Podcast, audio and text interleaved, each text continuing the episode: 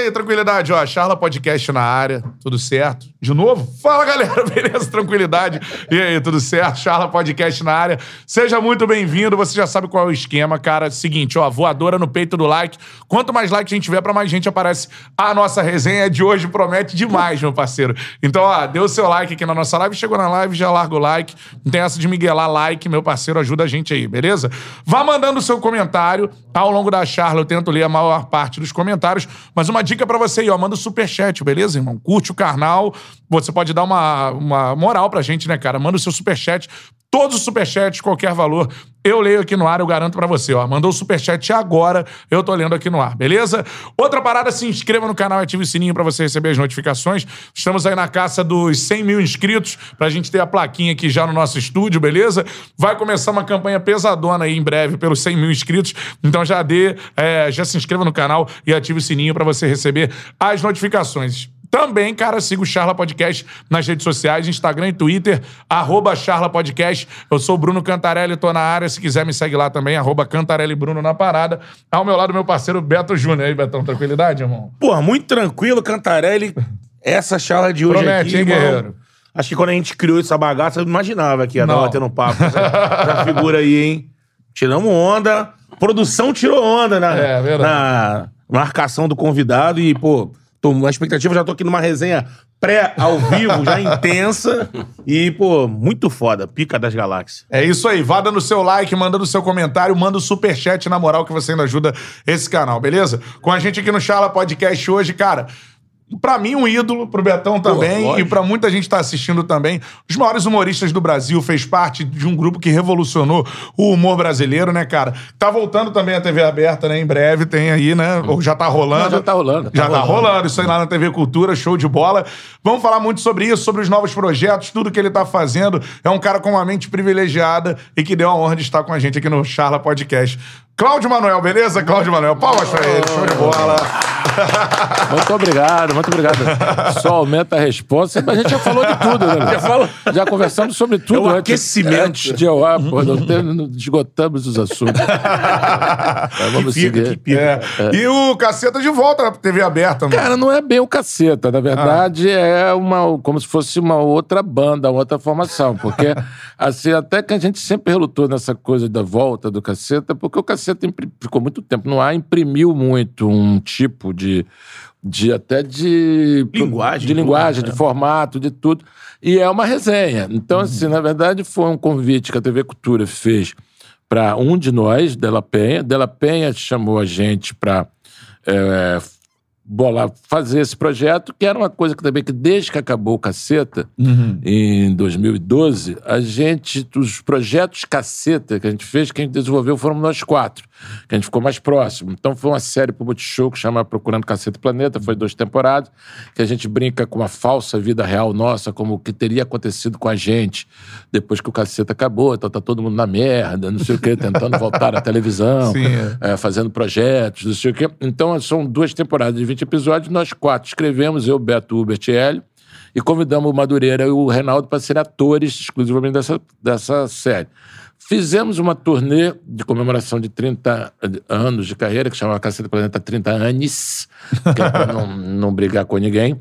E, e- e aí fizemos, o- nós quatro escrevemos, Madureira gente chamou de convidado, e o Reinaldo não quis. A gente, ele participou em vídeo, porque o Reinaldo está em outra, aposentou, tá, virou músico de jazz e um abraço. Porra. outra pegada. outra pegada, a onda dele, escreve para Folha de São Paulo, mas e toca jazz, não quer mais saber desse negócio de rotina. Uma coisa é um projeto, que tem fim, né? Começo, Sim. outra coisa é você ficar fazendo toda semana, não quer saber de jeito nenhum. Então foram os dois. E aí essa a turnê foi abortada pela Covid, acabou. Aí, aí que agora, quando chamou, a gente quis de cara. Foi- Declara assim, não é o caceta, porque a gente, primeiro, que a gente não quer ficar se comparando com a gente mesmo. E segundo, porque realmente não tem nada a ver, nem por, até por questões de orça- orçamentárias. É um papo. Não é aquela coisa do caceta. Produção, Tinha, né? tinha programa que a gente chegou a ter 27, 28, 30 sketches num programa. Ah, Isso são 30 cenários. então, você, assim, além lá, não, a gente é uma coisa muito mais, assim, menos mais despretensiosa. É, a diferença é essa, a gente se une pra jogar uma pelada. Antigamente a gente tava disputando a Champions, entendeu? É mais isso. É uma mais, boa alusão. É, é mais isso, entendeu? Mas tá no ar, tá legal, é prazeroso, entendeu? Estamos entre amigos, tá tudo certo. Show de bola. E aí, falando sobre Hum. essa situação do que o Cacete Planeta fez é, com o humor brasileiro, né? A gente que cresceu, né, cara, Referência. assistindo. Pô, ele então cresceu pra boa. Tá bom, né? Cresci até demais. Isso que vai trazer comediante. Mas é, a gente que cresceu assistindo, assim, é, vocês se consideram uma revolução no humor brasileiro, assim? Ou é muita pretensão falar? Cara, se, é considera- se considerar sempre é um pouco babaca, né? Você sempre fica se, se considerando. Ainda mais para humorista, que você tem um quê de se levar a sério, que também Isso. isso, também é um pouco mortal para quem, quem é nesse ramo. Não sei que você tenha se aposentado, não sei o quê. É óbvio que a gente tem noção da nossa história, entendeu? A gente pegou umas, é, um período muito favorável a. a a, a- a- questão da criação, porque a gente veio exatamente de um período extremamente desfavorável, que era a ditadura militar. Conta da censura, E com a etc. censura do- de governo. Vocês são novos, mas a gente. Você, o cinema tinha um certificado de censura. Censor era famoso. Tinha Dona Solange Hernandes, o Coriolano Nunes, a gente sabia nome Censura, de né? censor. Eu fazia festival de música no colégio, na escola, moleque de 14, 15 anos, você tinha que pegar as letras da música e na Polícia Federal pegar um, um carimbo para poder você cantar no colégio. Então, era esse nível de, de, de repressão e bu- até de estupidez, burrice, barbaridade também, causaram também uma, uma- um represamento de um monte de coisa que não podia, não podia, mas que existia uma cena underground, de uma coisa, começa desde o Pasquim, Pasquim, as, é. as trouxe o trombone. Só que quando vem o Destampe, abertura, eu fiz até um documentário sobre o humor na época da ditadura e o humor na época da abertura. Um chama Tá rindo de quê? Humor de ditadura, e o outro chama Rindo à toa, é humor sem limite. Aí você É de um explora- extremo ao outro, né? é, Assim. Você tira, passa a poder tudo. Eu sempre falo isso, que é uma época que saiu a censura federal e não chegou ao algoritmo ainda. Então você está meio numa, num bunda lelê, num festão. E o, festa sempre tem hora para acabar. Então você tem um negócio ali que você vai. Não é à toa que quando você chega ali no início dos 80, após as Drubal, você tem ali numa cena de humor que vai do teatro, tem um besterol, tem o TV Pirata na televisão, tem lá que você lembrou no, no pré-aquecimento ali o Marcelo Taz com o olhar É. eletrônico ali nos anos 80. Quando Varela. você vai para os quadrinhos, tem Angeli, Laerte, Glauco, Oceano de São Paulo, aí você tem é, em- em- o rock and roll, Blitz, o traje a rigor, não sei o quê. Então você tem uma coisa de que você nunca tinha ouvido aquilo, é um, um, um grupo de rock que tem uma É uma performance- liberdade, né? É uma, Uma, sensação isso. de liberdade. Tipo, Estamos livres. Várias que- vertentes É mais do libertando. que uma sensação, é um uso da liberdade. Uso da liberdade, Você isso. tem assim, a Globo, por um momento histórico específico, o Jô Soares é- é, vai para o SBT. Eles ficam sem programação, em vez deles recorrerem a um elenco enorme que já tinha, de com- comediantes maravilhosos, Ajuda Ribeiro, é, de um projeto, a gente foi contratado, por, não tinha nem nome, chama Projeto Humor Novo. A ideia de. Aí, aí foi buscar exatamente a galera que estava numa cena e não estava na televisão. E a gente foi para horário nobre, não foi para experimentar. Já entrou ali semanal horário nobre, disputando ali, né, tal do ferido não tem socorro. Dentro desse sentido, acho que a gente faz uma parte de uma geração, retomando o teu pescoço, que foi muito importante, e a gente teve uma continuidade muito tempo. É muito difícil, mas do mesmo jeito, mal comparando pra caramba, que a gente não é, do mesmo jeito que ninguém vai vender mais 40 milhões de CDs, como o, nível, o nível de bop que a gente teve, de durabilidade É. que a gente teve, é de outra época também. A gente ficou 20 anos no ar praticamente, chegando a dar 42 de bop. Então, assim, você, na- durante uns 15 anos, pelo menos, a gente não era o programa de humor de maior audiência, a gente era o programa de maior audiência, entendeu? Então, assim, a gente só perdia quando perdia para novela. É, e com Ibope é absurdo, né? então, Assim. então você, obviamente isso, obviamente está na história, dá uma... Eu não de- detesto ficar no exercício de mágoa e saudade. Quando teve o comemoração dos sei lá quantos anos da televisão, ano passado, e não fizeram uma recapitulação de humor e não botaram a gente, entendeu? Na, na retrospectiva de humor, eu falei, cara, isso é um ato político, porque o camarada no Google, se vier ano a ano, de quantos anos de televisão, 70 anos de televisão, 20 a gente tá. É. Então você precisa pular 20 anos para poder não falar. Então tem que ser um esforço muito grande de não falar. O cara tem, tem que vir com essa intenção de Uhum. Mas não a- falar. A saída foi com mágoa de lá? Por... Não, pra mim não, mas eu acho que tem um quê aí, talvez, de mudança de ares, onde o que a gente fazia foi, digamos assim, reduzido dentro de uma caixa ao tal do o, o- o incorreto, incorreto. assim, e que de repente eu acho que não virou mais tão interessante assim. É, falar desse período ou da gente como se tivesse alguma mácula, não sei o quê. Eu tenho, eu tenho essa impressão, mas não acho que é de todo mundo, do público, está longe disso. A gente tem maior, Agora, e tem um que talvez eu acho também, porque você, ao ocupar um lugar durante tanto tempo, você também cria uma demanda de gente que quer ter o lugar durante muito tempo também. Então você também tem um quê de esse tempo passou. Tanto Sim. que a referência sempre é. Ah, o, é o TV Pirata, entendeu? O TV Pirata também me orgulha pra caramba, que a gente era redator do TV Pirata. estavam lá, É. né? Então também tava lá. Todo Era muito foda. tudo que o nego se lembra do TV Pirata até hoje está na memória da galera. Ou foi a Ca- Caceta ou foi o Planeta que escreveu. Que a gente, na época, era dois grupos separados. Era Caceta Popular e Planeta Diário. Então, assim, todos... Barbosa, Tonhão, todos os, os- os mitos do TV Pirata são nossos. Então, tá tudo certo. Tá tudo em casa. Então, dentro dessa coisa... E também que eu acho que a gente fez uma coisa é, digamos, in- in- involuntária, porque a gente queria beber de todas as fontes, e deu uma certa esgotada para uma galera também, que a gente mexeu basicamente com tudo. A gente mexeu com publicidade, cinema, jornalismo, verdade, mentira. O, o maior feito humorístico para mim, pessoal, a gente fez um, eu fiz um comício de um candidato de mentira, e não era de mentira pouca, não, era de mentira muita, que tinha dente pintado, peruca, barriga, não sei o quê, para 15 mil pessoas em São Paulo. Entendeu? As pessoas foram lá, as pessoas fizeram as faixas, a gente não, não era figurante, a gente botou lá, mas as pessoas vieram com, com as suas palavras de ordem. Então, Era o seu Creyson? era Era o, o seu começo- Creyson, é, né? que a gente fez o Candidato come- é, presidência. é, há 20 anos. né? o começo do seu Creyson em 2002. Isso é muito foda. E aí, quando a gente vai pra rua e faz isso, então Brasil, tem um né? negócio que, obviamente, era uma brincadeira de misturar a realidade com ficção. Que a gente fez um outro também, um golaço, que foi até antes do começo do seu Cresce, em 2002 também, que quando o Brasil foi pra final contra a Alemanha, pô, a gente estava preparando o programa, a gente falou, pô, não vai ter a seleção aqui se o Brasil ganhar. É porque o Brasil, a seleção vai estar lá no Japão, cacete. A gente vai dizer, vamos pegar um carro de corpo bombeiro, vamos se caracterizar gente de seleção brasileira e vamos, se o Brasil ganhou, a gente sai, o Brasil perdeu, enfia o carro de bombeiro no rabo. e vamos. Aí, mas estavam lá na expectativa, fomos todo mundo para um hotel, no arpoador, ver o jogo junto, com o carro bombeiro pronto, aí Brasil 2 a 0 já começou todo mundo se maquiar. Quando a gente saiu pela orla, das imagens que tem na internet, aquela quantidade de gente que juntou, a gente era a seleção brasileira. Os cara- os O cara- som era o Ronaldo? Não, o Sandro Ronaldo, o Beto de Filipão, tinha os caras bêbados, ficavam assim, ô Filipão, filha da puta, não levou o Romário. Os os caras ficavam xingando, o Beto foi sendo xingado. Aí o Beto ficava, sou peta, porra! Do ficava, ficava batendo, mas a gente era a seleção É brasileira. Então, esse tipo de experimentação que a gente fez, depois também a gente também veio criando uma certa descendência, que é. O primeiro foi o Hermes e Renato, que era filho Porra, nosso total. é. Total. E a gente adora, trash pra caralho, Caralho. eu adorava.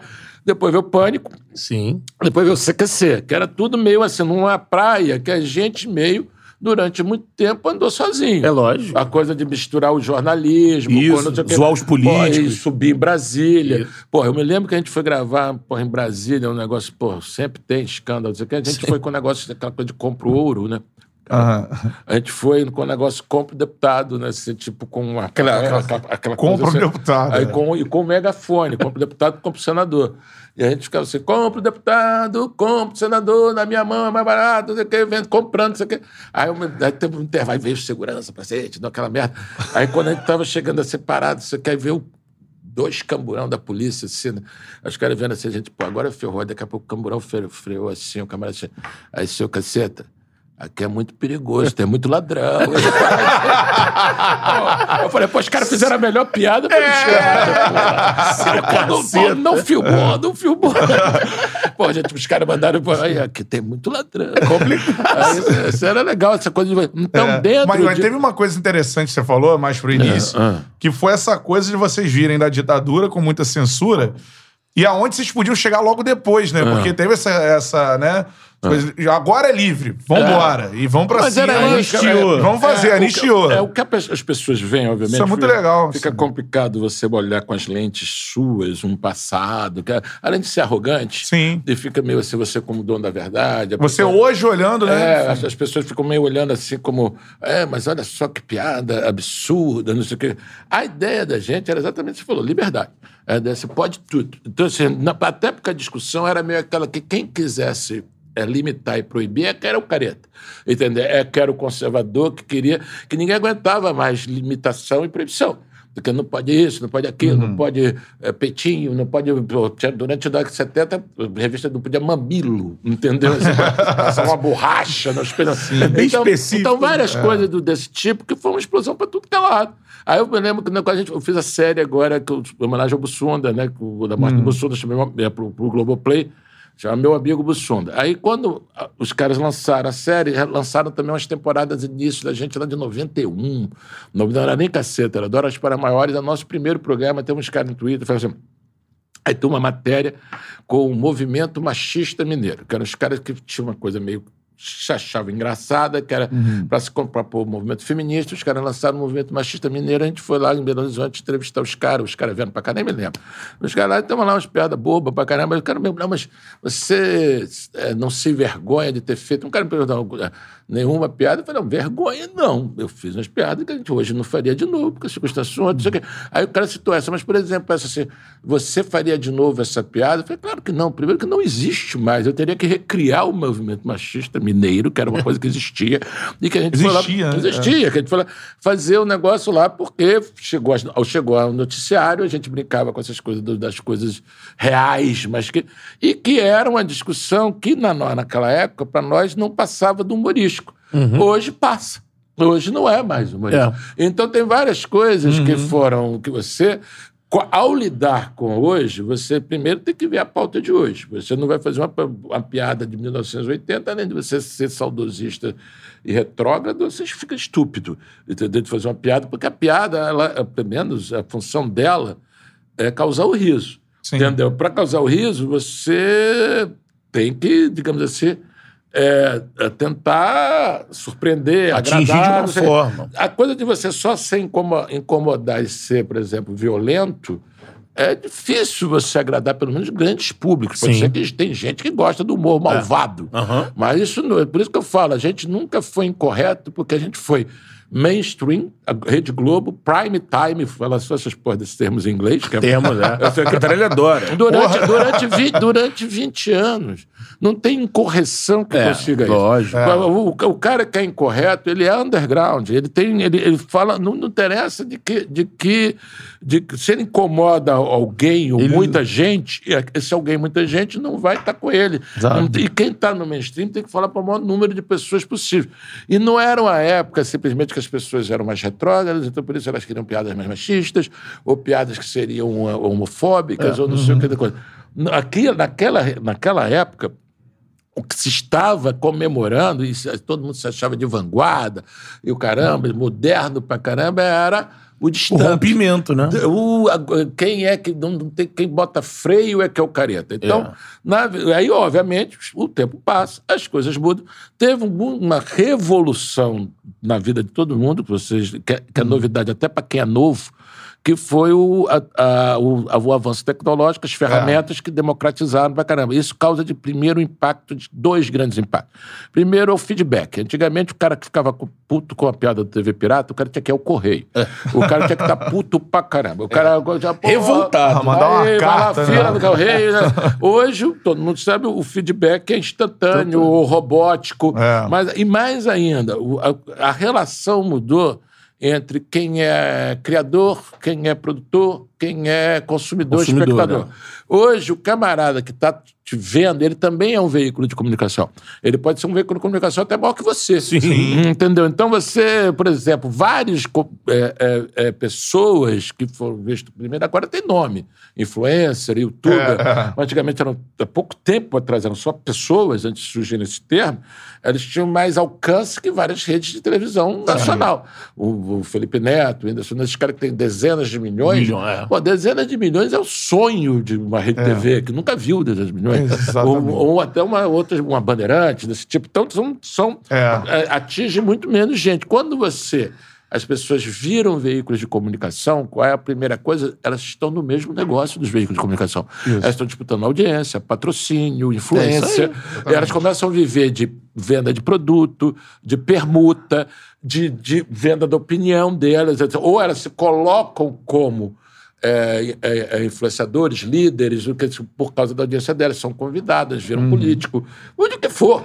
Então, Exatamente. então a, na ideia que todo mundo, da, vo- da, da, da vovozinha do YouTube, que faz é, receita de, ou e tem lá 5 mil, 10 mil, mil ou 100 seguidores, é um veículo de comunicação e, o- e- e- e todo mundo é. Então, ao você hoje estar é, digamos, em algum terreno aí do, da sátira, da crítica, da ousadia, você não só vai correr o risco de agradar e incomodar um público, É. você vai agradar ou desagradar também até concorrentes e até Com veículos certeza. também. Mas olha isso. Exato. É, isso. Galera, ó, vá participando. Aula de humor aqui, cara. Pô, sensacional. é, e isso- e isso essa, é. essa situação me chamou muita atenção, assim, do, do censura, do pós, né? Tipo, Pô. de liberar e agora a gente tá num outro A gente nem momento. imagina o que que é isso, né? De não enxergar de hoje pra lá, né? Cada, cada época tem a realidade, enfim, muito maneiro isso. Seguinte, vai dando seu like, dê o like, você já tá ajudando a gente, que a nossa resenha vai aparecendo pra muito mais gente. Já chegou na live? Irmão, dá o like aí. Outra parada, se inscreva no canal, ative o sininho pra você receber as notificações. Manda os comentários, eu vou tentando ler muitos comentários já, vou lendo ao longo da nossa charla, mas mandou o superchat, meu parceiro, eu leio agora, como eu vou fazer aqui, ó. Porque o Superchat você ainda ajuda esse canal a se manter, né, cara? O Breno Oliveira mandou a salve, Brunão.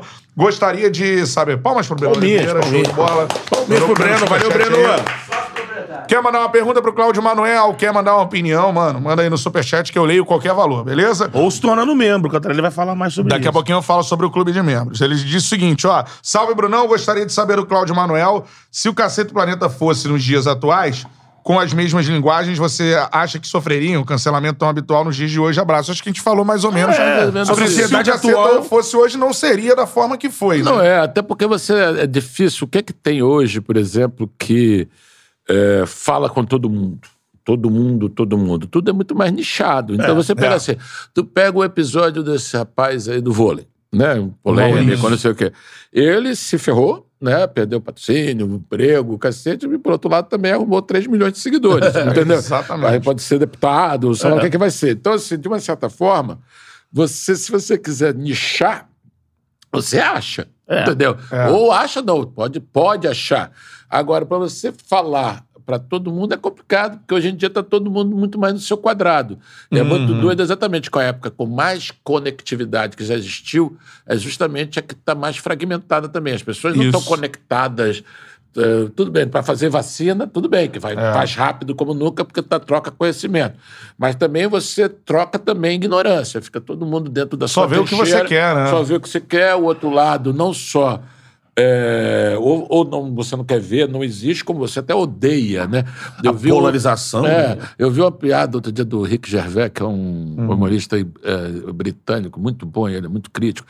Ele fez a, a- a apresentação do Oscar mais incorreta que já teve, nunca mais foi chamado. É, foda. Aí ele falou pra ele o negócio da internet, do Twitter, que nem você tá andando na rua, do nada, e aí tem uma, uma vez assim, dou aulas de guitarra, aí o cara, daqui a pouco ele assim, porra, cadê enfia a guitarra no cu, filha da puta? Eu quero aula de guitarra, porra nenhuma. Aí o- cara fica.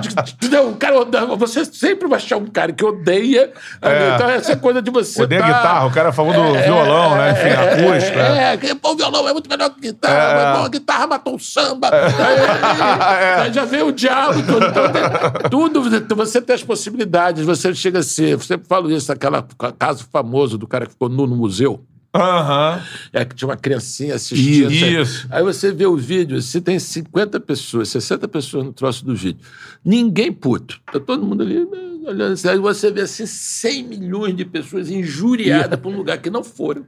É. Não irão, nunca entraram, entendeu? Não pensaram nunca em ir. E, E é um absurdo. Não, e realmente é revoltado é com o lazer dos outros, né? Porque cara- quem foi ali. Deixa só um pouquinho mais pra frente. Opa, desculpa. Isso, Tranquilo. eu falo alto. pra- Mas é, aí. É, Fé, se é, quiser puxar. aí Isso. é É isso. exatamente isso, Então, cara. A galera é- se revolta com nada. Com nada, mas também tem é, é que eu tô A falando. história do Maurício, por exemplo, foi, nasceu quadrinho. É, mas aí vira tomar uma proporção, até Exato. porque o cara também não soube administrar, Mandou recuar, tá, não É. mandou mal. Agora, o questão aí, é isso também, que também tudo meio mudou, né? Assim, você tem várias coisas que sempre existiram e que não existem mais e foi muito rápido. Por exemplo, essa coisa que a gente falou da relação quem produz, quem cria, quem consome. Da coisa passado e presente. Sempre foi claro, hoje não é mais. Sim. Hoje você o camarada que fez não sei o que lá atrás, desenterra, volta, de- e o cara ou se dá bem ou se dá mal, porque tudo volta, não sei o quê. É. Público e privado.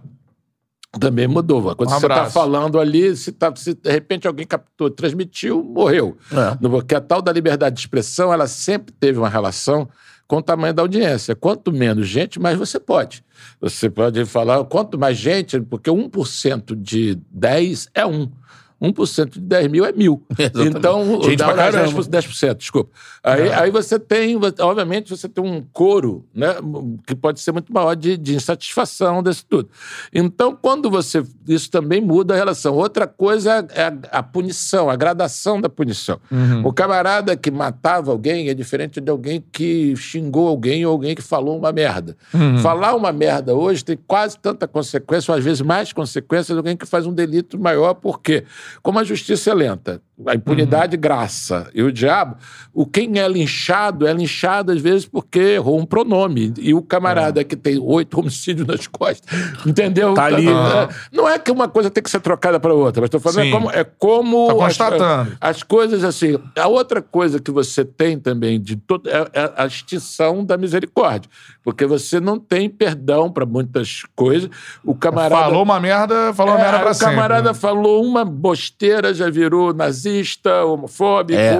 e o caramba, não sei o que. Aí você tem exatamente numa época extremamente violenta, Uhum. entendeu? Quando você também amplia o espectro né, da agressão para tudo, onde ofensa é um negócio que você tem que ser protegido, você tem que ter alguma redoma onde você não possa ser ofendido. Uhum. Cara, quem é que pode te garantir que você não vai ser? Você pode, no máximo, se sentir caluniado, injuriado, vai na lei lá, não sei o que agora. Você quer uma Justiça, coisa prévia, uma, um bloqueio, ou não, tudo tem que ter aviso de gatilho, senão É você que tem tem uma- esse filtro na mão, né? não, assim, você tem que é. avisar, olha, daqui a pouco você vai ver um programa que tem piadas de 40 anos atrás, Uhum. então pode ser que...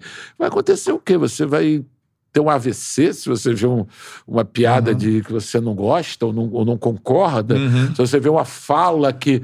Você achou grosseiro? Hoje em dia pega mal, você, o que, é que vai acontecer? Você vai ter Uhum. um ataque cardíaco, você vai ser convencido pelaquela fala e vai entrar para Ku Klux Klan, entendeu? É. Entendeu? Qual é a consequência? Então, Uhum. eu acho que tem um pouco assim de histeria que é perigoso, É. porque você tem assim, por exemplo, outro dia eu vi uma, uma notícia no Globo que 145 mil livros foram queimados no Canadá por, por serem racistas, não sei o que, tem coisa. Aí tá lá um monte de história em quadrinho, tintinha, asterix, não sei o que. coisa. Aí você chega assim, porra, fogueira de livro, entendeu? A má notícia para as pessoas que estão comemorando, sei lá, porque livros errados, né? É que ninguém que saiu de casa para queimar livro ou que- quebrar o- o- a cara do opositor achou que estava errado. Todo mundo saiu sempre cheio de certeza, sempre achando que estava salvando a pátria, a família, o diabo que seja, as suas convicções. Então você começa a comemorar é, é- é fogueira de livro, proibição de autor. Ah, o livro tal foi, no- foi cancelado porque o autor foi acusado de assédio. Aí você, bom, então o pressuposto é que o autor dos autores tem que ser bonzinho, porque o autor malvado tem que ir embora. Então você vai ter que fazer uma investigação sobre todo, pô, aquele camarada lá no século XVII, ah, não pode. O outro lado. tá- Então é um quê de uma faxina, de uma higienização, que fica também inumana, até porque É. o preceito básico, outra coisa que mudou, que é o errar é humano, não é mais. Não é, Entendeu? E quem diz que o ser humano não pode errar é outro ser humano que também, ou provavelmente erra pra Erra caramba, pra ou cacete. pelo menos está se dizendo É. assim, ao contrário desse que erra aí, ó. Eu sou foda. Então, É. na hora, então você. Então, assim, só que o, a- o eu sou foda autodeclarado é foda. É foda. É exatamente foda. Eu é isso aí, é isso aí. Galera mandando muito superchat, cara. Palmas para o Felipe Souza, mandou por aqui. Grande ó. Felipão. Dentro desse nosso papo, vamos falar muito de Mengão aqui na parada Porra, daqui a porra. pouquinho, cara. Seguinte, ó, Felipe Souza mandou. Cláudio, sou fã do trabalho do Cacete Planeta. E eu acho que o lance é, de os cacetas fariam sucesso hoje é o mesmo do Pelé jogaria hoje, ou não é? Eu falei isso, Falou isso aqui. Mal, comemorando, mal comparando, que comparar com o Pelé é sempre foda, né? Mas é isso, assim, é óbvio que a gente, você joga o jogo. O É. nosso jogo daquela época era isso. Vamos aproveitar a máxima liberdade que tem. Ninguém pensou sobre isso. A gente estava vivendo aquilo. Ninguém chega assim, e agora? O que, que- como é que está os anos 80? Vamos aproveitar a liberdade que temos e vamos fazer coisas incorretas. Não, foi algo natural, né? É óbvio, porque olha, como hoje, ao lidar com a gente tá fazendo agora, começou um programa TV Cultura, super informal, isso aqui, batendo Uhum, papo. exatamente. Aí tá conversando sobre as coisas que estão rolando. É óbvio que se você fizer uma piada que você pode rir pra caramba, você sabe que vai chocar o público, Você não vai fazer. ou você vai medir, você vai dizer, você vai discutir, vale ou não? É. Entendeu? Na nossa época, a gente até fala, ah, vale. A gente É. quer mais é, fazer barulho. Exatamente. Como várias pessoas fazem. Com quantidade de gente ainda continua fazendo. Sim. Porque esse politicamente correto também, essas coisas, essas limitações, tudo também é nicho. Você, Lógico. você entra num baile funk aí, ninguém nunca ouviu falar nisso. Não? Exatamente. É, é. Bom. Tem mais gente participando. Breno Oliveira de novo, cara. É, perguntando. Palmas pro Breno novamente. Superchat chegando. Você e os outros cacetas têm projetos de levar os programas do caceta pra alguma pra- plataforma de streaming? Os programas que já Cara, rolaram, os, né? os programas do Caceta não são do Caceta, são da Rede Globo, né? Porque a gente era pago para Hum. fazê-los e entregar o- a criação. Então depende. Tem alguma coisa que voltou, agora entrou na Globoplay. Nós que tudo. Até porque tem essas discussões, ah, porque você bota gatilho, olha só. né? Então entraram agora, acho que, sei lá, os primeiros anos, junto O com nome essa- é da Globo também? O nome não, o nome é nosso. É, tanto que a gente agora no TV, na TV Cultura, o programa chama Conversa Piada e não Uhum. caceta, não sei o quê, porque não são todos os cacetas que estão. Então, a gente. O caceta é de todos nós. Nós seis, né? O Bussunda não está mais aqui entre a gente. Agora, agora projetos individuais, todos nós já tivemos. Todos nós já fizemos. É. Com outras parcerias, todos nós já tivemos. Então. É, mas a ideia do. Qual era a pergunta mesmo? né? É, não, é sobre isso, de colocar os programas numa plataforma de Ah, streaming. não pra depende da gente, eu acessar. adoraria. Adoraria. Até porque é muito conteúdo, né? A gente E aí a ideia em Globoplay? É, não, a gente tá- eles falaram que iam fazer aos poucos, mas o problema assim, é que te- é muito. É muito pro- Muita coisa, Muita né? coisa, né? Então a gente assim. 20 anos, pô. É, a gente é, é 20 arredondando, que teve um ano desses 20 que a gente não foi ao ar, que foi 2011. Que a gente passou com o, Cacete Planeta Urgente em 2010 e a gente voltou do Cacete Planeta Vai Fundo em 2012. Mas tem um Doris para maiores de 91 que não chamava Caceta, mas a gente já estava, a gente já estava na frente do programa. Mas isso é tudo também pré-história, foda-se. Vocês começaram na pegada aí. c- Vocês beberam da fonte loja de pasquinha, aquela coisa toda. Agora, o, o caceta com vocês começou. Vocês faziam engenharia, né? Não, cara, é diverso, porque na verdade o caceta, a pré-história mesmo, começa na Escola de Engenharia da FRJ, três, Madureira, eh, Dela Penha e Beto. E fazia um jornalzinho de universidade, falando lá das coisas, principalmente a pauta era a falta de mulher na engenharia, que era aquilo que hoje em dia até tem, naquela época não tinha. E aí várias coisas, movimento estudantil, uma coisa meio intramuros. Aí chegou no, em 1980, eles três decidiram que queriam fazer um jornalzinho de humor, não só de faculdade, sobre humor, tudo. Sim. Aí chamaram eu e o Bussunda, a gente já era amigo de praia, cacete, eu conheci o Madureira do colégio, já milênios, desde os 11 anos de idade, mas a gente entrou ali para fazer aí sim um jornal, mas aquele era um jornal, era muito bissexto, a gente eh, fazia uma vaquinha, fazia um jornal, vendia para grana do que vendia para fazer outro, naquela época arrumar gráfica para rodar o jornal era um- uma África, porque era censura, ditadura, essas porra, E naquilo, praticamente os caras tinham medo de, de, de, de rodar. Rodar, né? Aí, e não, é- e não era nem pela política, que a gente não pegava muito política na época, até porque era mais complicado, era mais pela sacanagem mesmo. E aí, quando acontece que chega a gente fazendo esse jornal meio underground, que a gente rodava, vendia no Baixo Gávea, de bar em bar, aproveitava para poder. Não dava dinheiro, então tentar comer alguém. Move o mundo essa É, vontade. coisa- Não, você chega, já- a menina já ri, pô, rio, rio já é um. Não digo que meio caminho andado, mas. é um approach, É um né? approach, é um começo. Era mais que esse tipo de coisa. Aí ninguém nem imaginava, a gente chamava dos tempos do pré-amadorismo. Aí chegou em 84, para nossa surpresa, surge um jornal na banca chamado Planeta Diário, que bombou, que eram o Hubert, Cláudio Paiva e o Reinaldo, que vinham do Pasquim, eles eram tipo assim, divisões de base dos, do Pasquim, os jovenzinhos do Pasquim, estavam achando o Pasquim já meio muito limitado, que também fica uma coisa muito só política, política, eles queriam fazer humor, humor, e lançaram. O jornal bombou, Planeta Diário. o Planeta Diário, a gente quis matar os caras de porrada, de, de- de raiva, porque todo mundo achando que a gente que estava imitando eles, porque de repente todo mundo começou a conhecer eles. Eles. aham. Aí tem um dia que a gente ficou discutindo se a gente enchia de porrada que fazer, até que ele pensou, não, vamos, se você não pode vencê-los. Vamos se juntar, né? A gente bateu na editora deles e os caras, a gente já tem um jornal, eu falei, então a gente faz uma revista. Aí fizemos uma revista chamada Almanac Caceta Popular. Aí durante alguns anos eram dois grupos na mesma editora, a gente se conhecia de boa, mas então, aí chegou a TV Pirata, fomos contratados, mas separados. Até que chegou um camarada que era fã das duas publicações, gente boa pra caramba, amigo, virou amigão nosso, faleceu uma semana depois do Bussunda. E aí, que virou nosso primeiro diretor, ele fazia programação de uma casa que é, que é ali no. quase no Arpoador, chamava Jazz Mania. Segunda-feira não abria, ele falou: pô, vamos fazer uns. Vocês não fazem um show de humor? Aí nós dois fomos, os dois grupos foram juntos. Aí ficou a discussão, não sei o que, a gente tinha sido acabado de contratar por TV Pirata. Eu me lembro que até que eu falei assim, porra, não, não dá pra fazer esquete, porque a gente vai escrever esquete pra gente, a gente não é ator, e estamos escrevendo esquete pra Regina Casé, Débora Bloch, Marco Nanini. Fernando Guimarães. A gente vai se fuder com a gente mesmo. também. aham. Aí uma comparação. Aí a gente, o Reinaldo falando, "Pô, vamos fazer uma banda. Aí o Reinaldo tocava, eu chamei um amigo meu, Muxebab. O Bussunda, a gente tinha um monte de letras escritas, a gente grava, é, fez um show musical. Por curiosidade, era muito engraçado, que a gente ensaiava segundas-feiras, de tarde, para fazer o show à noite. E a Marisa Monte ensaiava, primeira vez também, ela com 19 anos, para fazer o show às terças. Aí a gente ficava vendo a Marisa Monte cantando que nem uma deusa, depois a gente entrava gente para cantar. Aí, mas ela ficava rindo, não sei o que, era, mo- era moleca pra caramba.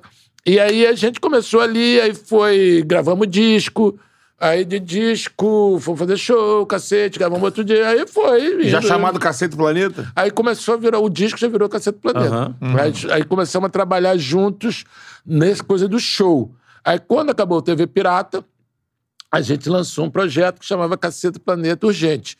Aí, na verdade, era, era chamava Sábado Urgente, porque era um programa que eles estavam pedindo para quinta-feira. Mas o programa era, era um sábado urgente, porque era tão urgente que é o ar na quinta, entendeu? Brincadeira. Só que os caras falaram, não, vamos tomar uma brincadeira do título, aí botamos para Cacete do Planeta Urgente. Não foi aprovado, porque os caras falaram que a gente era desconhecido. Aí a gente fez esse Doris para Maiores, que tinha uma apresentadora, a Doris Guizo, que era famosa. Foi- Aí a Doris não quis fazer mais humor, que era jornalista, aí a gente reapresentou o Cacete Planeta Urgente em 92. Aí o resto é história. Foi isso. Pô, sensacional. Mais superchats por aqui, ó. Mais dois. É, palmas para o Pagodeiro. Ô, pagodeiro! Ô, pagodeiro! Ele vai, vai, vai perguntar aqui do, do, do Madureira, né? Porque o Madureira não foi convidado para o programa novo, porque ele comentou isso outro dia em outro podcast, desmentindo que ele saiu do grupo. E parabéns pelo documentário do Simonal, que mudou minha visão. Então vamos falar sobre essas duas coisas aí, porque o documentário do Simonal também é foda. É, Cara, sobre o Madureira. O Madureira, na verdade, é um processo, como eu expliquei aqui até.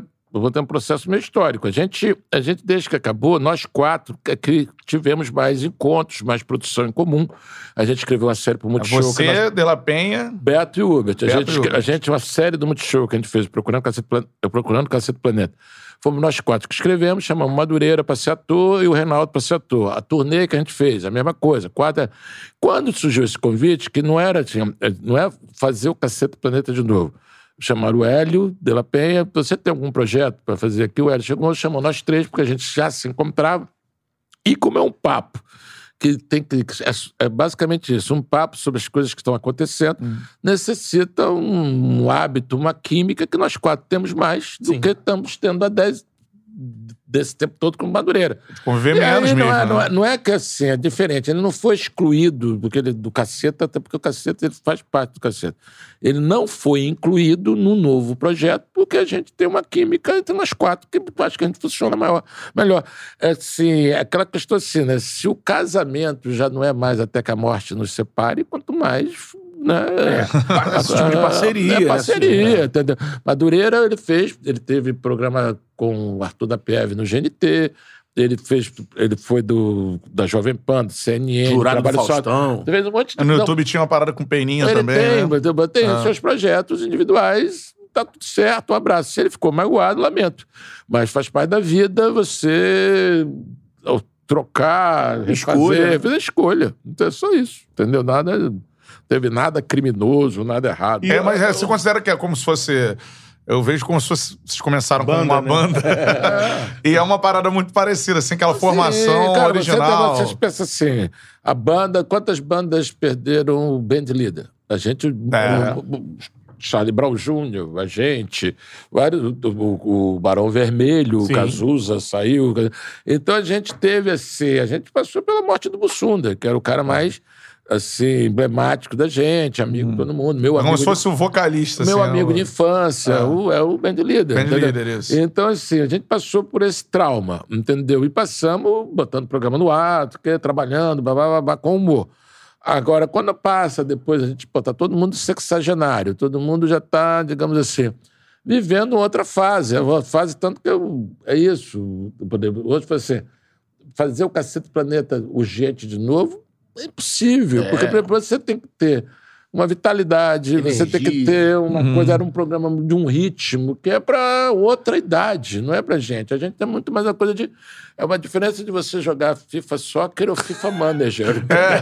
Entendeu? Você- Tá, vocês estão mais agora, vai ficar como vocês estão, na É, mesinha, na tá resenha. batendo papo. Mas volta a ser igual a banda, né? é. Ah, não, queremos aquele primeiro disco, porra. É, É, processo o fã fica nessa né? É, O e tem várias, tal. é, várias coisas assim que você chega assim que é pra molecada fazer, entendeu? Se você chega assim, a quantidade de, porra, de coisa de roubada que você vai.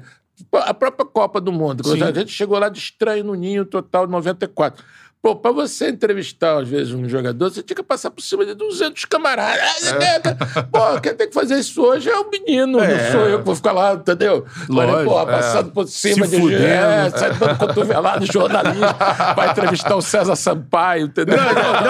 E ainda mais hoje, Um né? abraço pro César Sampaio. Queremos você aqui, Cezão. É, não, grande cara! Grande, sim. Porra, Mas você tem razão, porque assim, você vai conseguir no máximo falar com o César na coletiva. É, com o César Sampaio. Hoje, Abraço, César Sampaio. é. Pra você falar como vocês faziam, de Pô, falar com com o Ronaldo. Não, porra, é. aí não, não, os 94, técnicos, 94 que é essa onda, que a gente chegou lá. Mas agora foi a primeira Copa que vocês foram. Na primeira Copa. Vamos que entrar nesse assunto é pica, você é a primeira Copa que qualquer grupo de humor do mundo foi. A gente causava estranheza, a gente deu, entrevista pra CNN americana, cara, que a gente usava as roupas esquisitas, naquele negócio de futebol, que futebol é futebol, mas é muito careta. Em 94, É, então, pô. em 94 só tinha macho, tinha uma, tinha uma moça no nosso hotel, que era uma primeira a seleção brasileira, pra quem nunca foi, sempre fica no pior lugar possível, que é isolado, onde não tem nada. Ah, é, longe, é. num- um castelo na casa do cacete, então fica todo mundo em volta da seleção brasileira. Geralmente numa cidade que tem uma rua, fecha tudo três horas da tarde. Isso. Aí fica aquele todo mundo assim. Quer tomar uma noite, só- não tem onde ir. Só vive seleção. Aí fica É. assim: não, o Ronaldo fez cocô duro, o Ronaldo fez cocô mole. aí aquele negócio todo. Aquelas, aquela- aquele ambiente todo. Em 94, que não tinha internet, não tinha e-mail. Assim, então você tinha assim, aquela coisa, era 20 homens para cada rapaz, entendeu? Só macho, só conversa de futebol e putaria.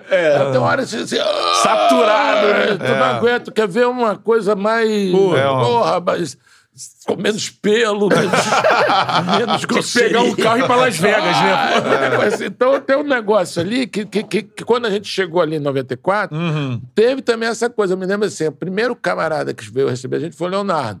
que o Leonardo é o tal do diferenciado, né? Leonardo, porra. porra, é totalmente garoto Zona Sul, de seis idioma. idiomas, E era um é. camarada todo ali. Tinha uma coisa que ele riu, eles riram pra cacete, que foi uma piada que a gente fez da apresentação da seleção, que viralizou na época, nem chamava viralizou, na, na própria seleção, que era. A gente fez.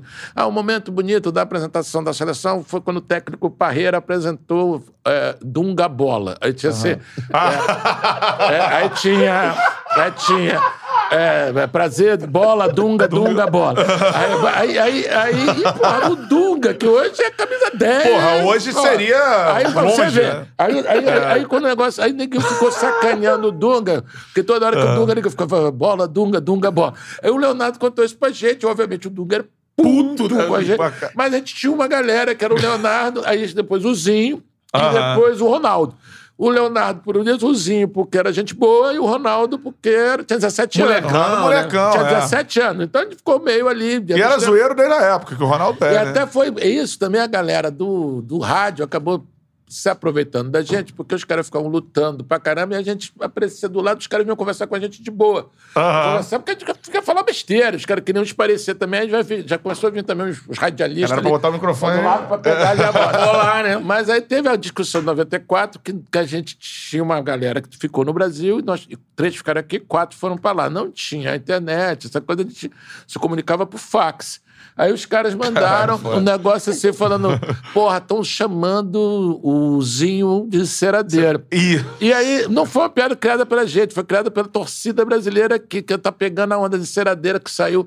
Aí mandaram um negócio lá, que o ceradeira. Aí a gente resolveu fazer lá o Zinho, que era o, não era nem o aparecer, era o, o, o- ele sempre aparecia rodando, que era o Reinaldo que fazia. E aí a gente, e, e- a gente, primeiro que quando a gente pintou essa piada, teve uma discussão da gente. Que a gente falou, pô, o Zinho foi gente boa pra caramba, o Zinho que boa, o cara... Vamos fazer, né? Pô, não vamos fazer, não fazer negócio, não. A piada prevalece.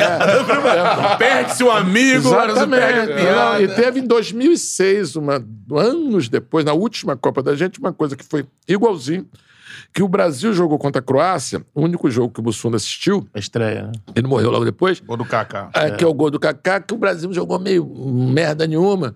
E o Kaká fez um golaço, mas o Ronaldo não jogou porra nenhuma nesse É. dia. Aí tá com a história que o Ronaldo tava gordo. Gordo.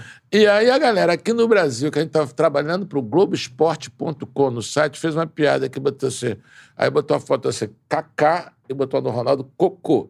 E aí, e aí, e aí, quando a gente viu na internet, aí já tinha internet em 2006, cara, o Mussuna ficou maluco. né? Tem até isso na série que conta essa história, porque ele ficou maluco, primeiro que a gente teve uma aproximação do Ronaldo pós-98, que a gente sacaneou também ele negócio da convulsão, mas depois ele- aí fizeram uma, uma aproximação, a gente ficou meio. A gente foi na festa de aniversário dele, 30 anos, e tinha uma identificação do Ronaldo com o Mussuna. É. A gente foi no negócio da entrega do, do melhor jogador do mundo, que o mundo. Zidane ganhou, a gente foi gravar lá em Ah, Basel. sim. Pô, foi uma outra experiência fantástica, que a gente foi convidado do Ronaldo, chegamos na tarde, chegou na hora do almoço, aí tava almoçando eu, Bussunda, Beto, Beckham, Zidane, Ronaldo, naquele... É, o Real Madrid inteiro. Cara, e os galácticos, galácticos, né? Aí olhando assim, pô, fico, a gente olhando, caraca, brother, assim, aquele negócio por causa do Ronaldo. E aí, Aham. então, a gente ficou... Conhecemos lá, como era o nome dela, pô, a rainha das embaixadinhas, que era o primeiro. Milene. A Milene, a Milene É. super gente boa. Aí ficamos lá, pô, em Mar- na 98, pô, demos uma guarita pra Suzana Werner, que a gente estava em Marseille. Os holandeses reconheceram ela. Aí pegou, começou a gritar, Suzana, ela entrou em pânico, ela estava com a gente, a gente botou ela num, num avan, chamamos a polícia. Então a gente tinha um negócio. Aí, Tinha uma relação com o É. Ronaldo. Né? nas Copas, imagina, Aí, aí, porra. aí quando teve essa piada, o Mussuna ficou maluco, né? Uhum. Tipo, pô, relação com o Ronaldo, cacete. Aí ligou pro Brasil e a galera aqui, porra, brother. É. Piada. É, né? Os tá na boca do povo. Os caras falaram, o negócio do Cacá e o Cocô, né? Que era nossa, essa não tava na boca do povo. E aí, pô, e mas o Ronaldo, pô, É, pô. Aí, aí o Bolsonaro ficou irado, aí os camaradas falaram, "Pô, cara, a gente. Aí você não que vai atrapalhar a nossa relação com a seleção. Aí a galera daqui. Foda-se a relação com a seleção. a gente quer fazer A piada. galera de, era a galera da, Porra, da mano. retaguarda Aqui, tentando fre- é, jogar e a galera de frente, porra. A gente tá aqui, né, Não, front. não, exatamente, que a gente tava lá com os caras, né? E Eles iam era- cobrar de E vocês. na né? época já tinha internet, não tinha É. essa distância de do cara, ah, o cara não viu a piada. É. Que não viu a piada? Aquela, aquela dúvida, Beckham era cheiroso pra caralho? O Becker, cara, sabe qual que é coisa que é muito engraçado? Eu, eu tenho, eu tenho uma foto com o Becker, que eu até botei no Instagram, botei assim, eu falo, Grant, as minhas memórias, não sei o quê. Na foto, um dos homens mais bonitos do mundo, do outro lado, David. Botei assim, e aí, e- mas não, o cara era, que- que- tipo, duas coisas assim. Primeiro que a gente tava num, num, num subsolo, um auditório embaixo, assim. Aí quando chegou o Becker, parecia que tinha um terremoto na cidade, que era um gritaria, não sei o quê. Eu falei, caramba, não, que chegou o Becker, as meninas, né? tinha uma multidão lá na porta do hotel.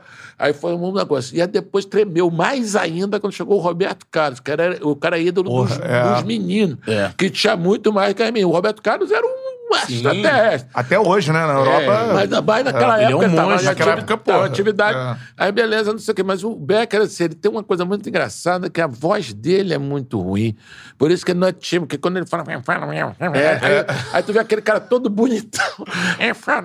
Ele, ele parece o Brad Pitt Cheiro- no filme que ele imita um cigano em inglês. né? Che- cheiroso não tem mais. Mas tem um negócio assim, pô, o cara todo aquele negócio assim. Agora, o Zidane que é foda. Eu me lembro assim que a gente chegou depois da- do jogo, teve uma festa no bate lá, não sei o que, foi muito engraçado, que chegava assim, no andar de baixo, né? Só tinha umas moças assim de, né, com aquelas as saias menores que o salto, era assim, né, os peitos maiores que a saia. Aí tudo assim, mas tudo assim, eu pensei que era brazuca, tudo as louras, foto, não, mas tudo era dinamarquesa. Aí quando eu vejo quem tava assim, cada Vampeta e Djalminha. Caraca! Assim, aí tô lá, Vampeta e Djalminha, os caras cercados, não sei o quê. Aí, só que a gente, pô, tendo que viajar no dia seguinte cedo, acabou o trabalho, não sei o quê. Uma hora da manhã, aquele negócio, a gente invisível, né? Porque, porque não era jogador de futebol, Bom, não é. Só galáctico. Assim, Aí tava lá, não sei o quê. Aí quando eu tava indo embora, tava chegando a Limo com o Ronaldo, o Zidane e o Beckham. E eles não ficaram lá, subiram pro andar de cima. Cara, aí o Zidane chega assim com a porra de um. De um Elegância. O cara, mas o cara era foda. O cara, quando chegou sobretudo, o Bolsonaro, Puxa mais um. o Bolsonaro chegou assim e falou assim: Cara, esse sobretudo deve ser uns 50 mil dólares. o cara era- E a gente tinha visto no vestiário os três aquecendo, fazendo uma- um altinho. Aham. Zidane, Ronaldo e Becker. Porra, ali saltinho. E o, e o Becker era um grosso. Porra, e o cara tocava. Cara, o Zidane tocando na bola, É, as coisas sacanagem, mais Isso daí é elegância pessoa. Nossa, né? a cara- definição da elegância. Elegância, é. E fez um bem para os carecas. Ele e o Michael Jordan. é. Levaram os... Bruce, não, Bru- Bruce Willis. Bruce Willis. É, Bruce Willis. Temos que dar, reconhecer o valor, grande Bruce. Porque o Bruce ele, ele levou também os baixinhos e careca. É, levou o- Levou o- outro- outro, patamar. outro outro patamar. Tá muito foda, mas essa parada da. Voltando um pouquinho, essa parada da, da enceradeira, né? Do, do Porra, Zinho. Porque até o Zinho já fala hoje Já sobre falou isso. várias vezes. É. Não, a gente Mas fa- na, na época rolou um estresse ali. Cara, ou não rolou um estresse, rolou, rolou um esfriamento. Rolou um distanciamento. Ele, obviamente, não passou recibo, a gente se afastou. Ele não ficou puto, não chegou a cobrar vocês. Cara, assim. não falou com a gente, mas ficou puto. Não teve- o, que, o que teve um estresse engraçado pra caralho Aham. foi quando teve o corte do Romário em 98, que aí atribuíram ao Zico Isso. Isso. o negócio.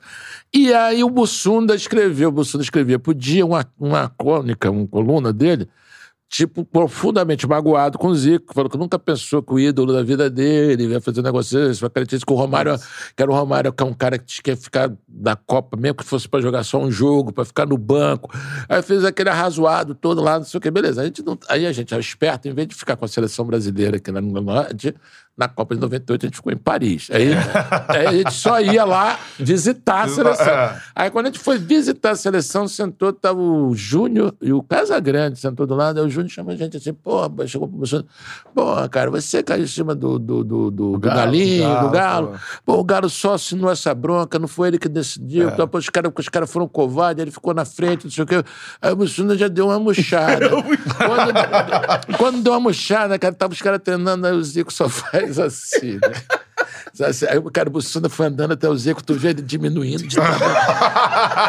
Ficando pequenininho. cara, aí eu fui atrás, pra ver, óbvio, né? Eu não tinha nada a ver com ele. Aí quando chega o Zico, eu falei assim, pô, me admira muito você, porque não sei o que, você achar isso de mim, não sei o que. Cara, o Mussunda ficou assim, mas, cara, nem se o pai dele tivesse dado mal porra. Cara, o cara ficou mudo. Não sei o que. Eu entrevistei o Zico agora pra série, essa que fez pro Bussunda. Aí eu falei, pô, tu lembra disso? Ele falou, lembro, fiquei chateado, não sei o quê, porque babá falou, mas depois, não, depois tudo bem. Mas aí foi, mas chamou. Ele, ele teve uma história dele também, que ele implicava com o Júnior Baiano pra caramba, porque também a gente, pô, tinha outro, outro patamar que achava o Júnior Baiano grosso pra caramba. Aí achava, Era, era. Não, hoje jogava na seleção. Pô, hoje, escolhia, escolhia é. a camisa. Escolhia é. a camisa. Ah, o número, assim. Aí, aí botava o O Júnior Júnior Baiano era craque. Pô, as, as tá- coisas, é. né? falava que o Júnior Baiano era grosso, o Júnior Baiano.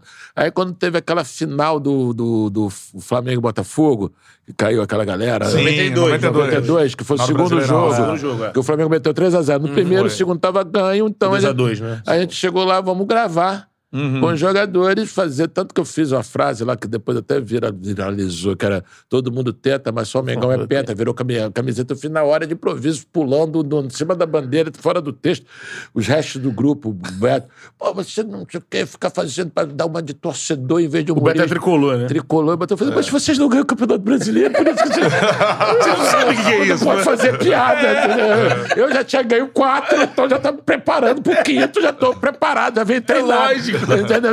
Aí beleza, fiquei sacaneando. Aí só que o cara, Ai, meu Deus do céu. que era eu e Bussunda, que íamos gravar, os dois flamenguistas, um abraço, não sei o que, vamos gravar final. Aí veio a coisa do Flamengo. Cai. O, o Júnior Baiano falando que se o Bussunda fosse, ele encheu o Bussunda de porra. Porra. Aí, que é. Foda- não, Foda-se, se for campeão, eu vou encher de porrada. Aí fui eu e Beto. Beto tricolor, a, gravação tem lá, internet, um monte de coisa, a gente gravando no, no- no- dentro do campo, barato. campo. É, porra, É. eu vi esse vídeo outro É, dia, Beto cara. era muito sacana, Né, né? gravando é muito Júnior, foda, é. gravando com o Júnior, aquela galera É. toda. E gravamos lá, foi de boa pra caramba, mas a coisa foi. Deu uma vetada no Bussunda. o, o Júnior Baiano cortou o Bussunda. em E de 94... tesoura ele entendia, né? Tesoura, ele entendia. Em 94, tinha uma pica, teve a brincadeira do enceradeira, que, como você disse, o termo de hoje, né, na época viralizou, mas teve uma piada que essa eu me lembro eternamente, que vocês pegavam o Raí, ele tinha, ele brilhava no São Paulo, mas na seleção tava sendo levado e não, foi- jogava. Não foi nem na seleção, foi na Copa. Na Copa, ele não... Porque o Raí chegou lá como. Com uma moral Campeão tremenda, mundial, camisa é. 10, capitão, né? Ele é o capitão É, né? ele- Bicampeão do mundo com São É, Paulo. São né? Paulo. Foi E aí ele não joga no primeiro, É. não joga no segundo, mal, né? Joga... Aí vocês fazem uma terça-feira daquela. Aí bota fazer piada.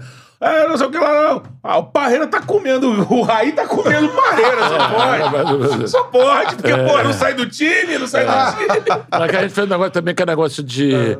O, o, que era o Raí, porque o Raí era gato, né? Tipo assim. Sim, que era era, que era uma- a única forma do Brasil jogar bonito era botar o Raí. Raí. Porque o Raí ficava jogando bonito. E aí tinha o, e tinha o. Meu Deus, aquele. O, Mazinho. não, o, o zagueiro pernambucano, Ricardo Rocha. Ricardo Rocha, que era o gaiato da, O da Ricardo, era engraçado. caramba. Eu também, que, que na época bombou, que a gente chegou assim, não, porque o Raí é o jogador mais gato. E você, que é um cara conhecido como um cara que fosse um jogador meio Raimunda, que é, que é feio de cara, mas é bom de marcação, né?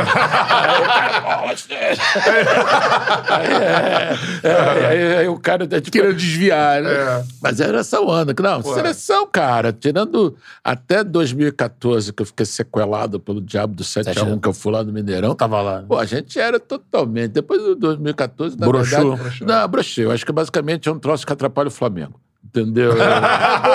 Pra, mim, isso é, pra mim é um negócio que eu vejo Mas pra atrapalhar o Flamengo. Mas vocês conviveram lá, assim, é, é outra parada, assim. Vocês sentiam assim, ah, porra, os jogadores estavam ali mesmo e hoje em dia os caras meio que. Cara, ah, hoje em dia eu não se- tanto. É, você não mas, vive mas mais a gente o- pega um negócio assim, obviamente teve uma evolução. Em 94, até o Raul Plasma, que a gente, foi, a gente falou pra gente, assim, que o futebol vai mudar depois da Copa dos Estados Unidos, por causa da televisão e da coisa da globalização, que a coisa de venda de jogador. O Brasil começou a vender, viver De venda. vender jogador. A gente perdeu escola, né, formação. Durante muitas seleções, a, a time base do- do- da seleção era o Shakhtar. Na Ucrânia, enfim, da Ucrânia, o cara formado na Ucrânia. Então, a seleção, a divisão de base do Brasil passou a ser o camarada que aparece na Champions League, não sei o quê. Porque você pega esses sub-18, sub-21, é basicamente um, um cara ganha um, ganha um carimbo de jogador Vai seleção embora. e ser vendido. É. Ou desaparece, se aparecer, é porque apareceu num time da Champions, aí você reviu. Tanto que você pegou no 7 a 1 teve uma matéria da Folha que pegou a, a seleção brasileira, a seleção alemã, foram campeões eh, continentais da Copa Europeia, da Sul-Americana, numa idade lá sub qualquer coisa, no mesmo ano, 90 e tantos, eh, ou 2000, sei lá. Aí tinham, tinham ganhado no mesmo ano. Aí, do time que é alemão que foi campeão no mesmo ano, Chegou tinham, tinham 14, no Brasil nenhum. Entendeu? assim? Então, a ideia de que essas seleções formam a principal, porra nenhuma. Você perde. Ah, é. Quantidade de jogador que você pega assim, você não sabe o que é que. De que time foi. Eu vejo que você teve uma evolução que durante muito tempo se discutia que não podia convocar os estrangeiros. Eu me lembro que ele discutia que não podia convocar o Falcão, porque o Falcão jogava na Roma. Hum. É Na Roma, é. Aí durante um tempo, você depois passou para ser assim, a maioria é estrangeiro. Depois passou assim, ninguém joga mais no Brasil. Brasil. Agora ninguém nunca jogou no Brasil. Entendeu? Você pega, assim, teve a primeira convocação depois de 2014, que o Dunga voltou, para você ver como, o- a primeira providência que se faz, toma de 7 a 1 chama o Dunga. Dunga, é. Aí o Dunga fez uma convocação que tinha aquele Talisca, um monte É. de gente. Você pega assim, aquela seleção, você pega assim, você, vamos fazer um teste, você, vai- você vai descer no Galeão, chega no Maracanã, Não sabe. desce, desce no Guarulhos, vai, pra, vai pro Pacaembu. Os caras nunca jogaram É. no Brasil. Entendeu? Assim, Então tem uma coisa aí que você Distancia, né? mudou, distancia. Quando você teve ali, então você tem, eu me lembro também quando eu fui no craque do Brasileirão, Uhum. no ano que o Flamengo foi campeão com o Petkov, 2009. 2009. O ex. É, aí fomos lá, o Hexa, não sei o que, fui lá, eu fui como personagem. Eu tinha um jogador que era um ex-jogador em atividade, chamava Keke Wilson. E aí eu fui lá de Keke Keke Wilson, né? de Keke Wilson para entrevistar os caras. Aí eu vi assim, cara, 100% dos jogadores. Ou o cara fazia uma linha Armani, que era tipo o Hernandes, que era um cara que. O Hernandes do São Do Paulo. São Paulo, é. Que é de terno Armani, aquele cara mais chique. O Ou profeta. Ou, ou o cara é rapper. Sim. O cara tem um, um boné. um- então todo mundo é meio celebridade, é muito mais do que atleta. Entendeu? Sim. Quando eu, eu brincava até 2014. eu Sempre no mesmo estilo, né? Tem assim, essas duas agora, agora globalizou isso. Agora, quando você pegava, pega o time de 2014, agora mudou essa porra. Mas a- o time da, da, da seleção alemã parecia uns garotos de, de colégio, assim, tudo. Assim. Um braço de um jogador brasileiro tinha mais tatuagem do que todo o, o futebol alemão junto. Mas a questão não é isso, que isso também não é coisa, ah, não pode tatuar, não pode. Foda-se, isso não é demais. O problema são as prioridades. Quando você chega em 2018, o principal jogador brasileiro leva pessoalmente seu cabeleireiro e seu colorista. Eu não sabia nem que existia Colorista, essa foda. Leva seu colorista, porque o goleiro levou o seu cabeleireiro. Quando também não tem o menor problema, só estou dizendo que é outra profissão. É. É outra profissão. Dane-se, o É cara tem dinheiro, é jovem. Se levasse o seu fisioterapeuta, é, beleza. outra, é outra coisa, não é o vou treinar, é outra prioridade. Em 2014, a, a Folha fez uma matéria de que o Brasil fez um reconhecimento do Mineirão, vindo lá da sei lá onde, 45 minutos, bateu bola, não sei o que, depois foi pro hotel.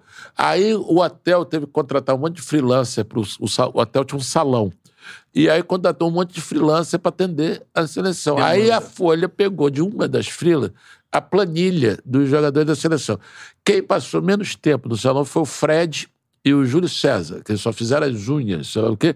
Aí passou, sei lá, uma hora cada um. Cada jogador passou, tá aí somando, assim, o Brasil tinha passado de reconhecimento de campo 45 minutos e, de- no salão 36 horas. assim, né, né, entendeu? Então, assim, na- é outro, outro momento. É outro outro momento, Até né? porque o camarada, ele performa às vezes mais no Instagram do que Isso, até não sei aonde. Tem, tem outro tipo de, de, de atuação mesmo. Você, por atu... ser É. um torcedor, né? Um fã de, de futebol, muito tempo viu muita coisa.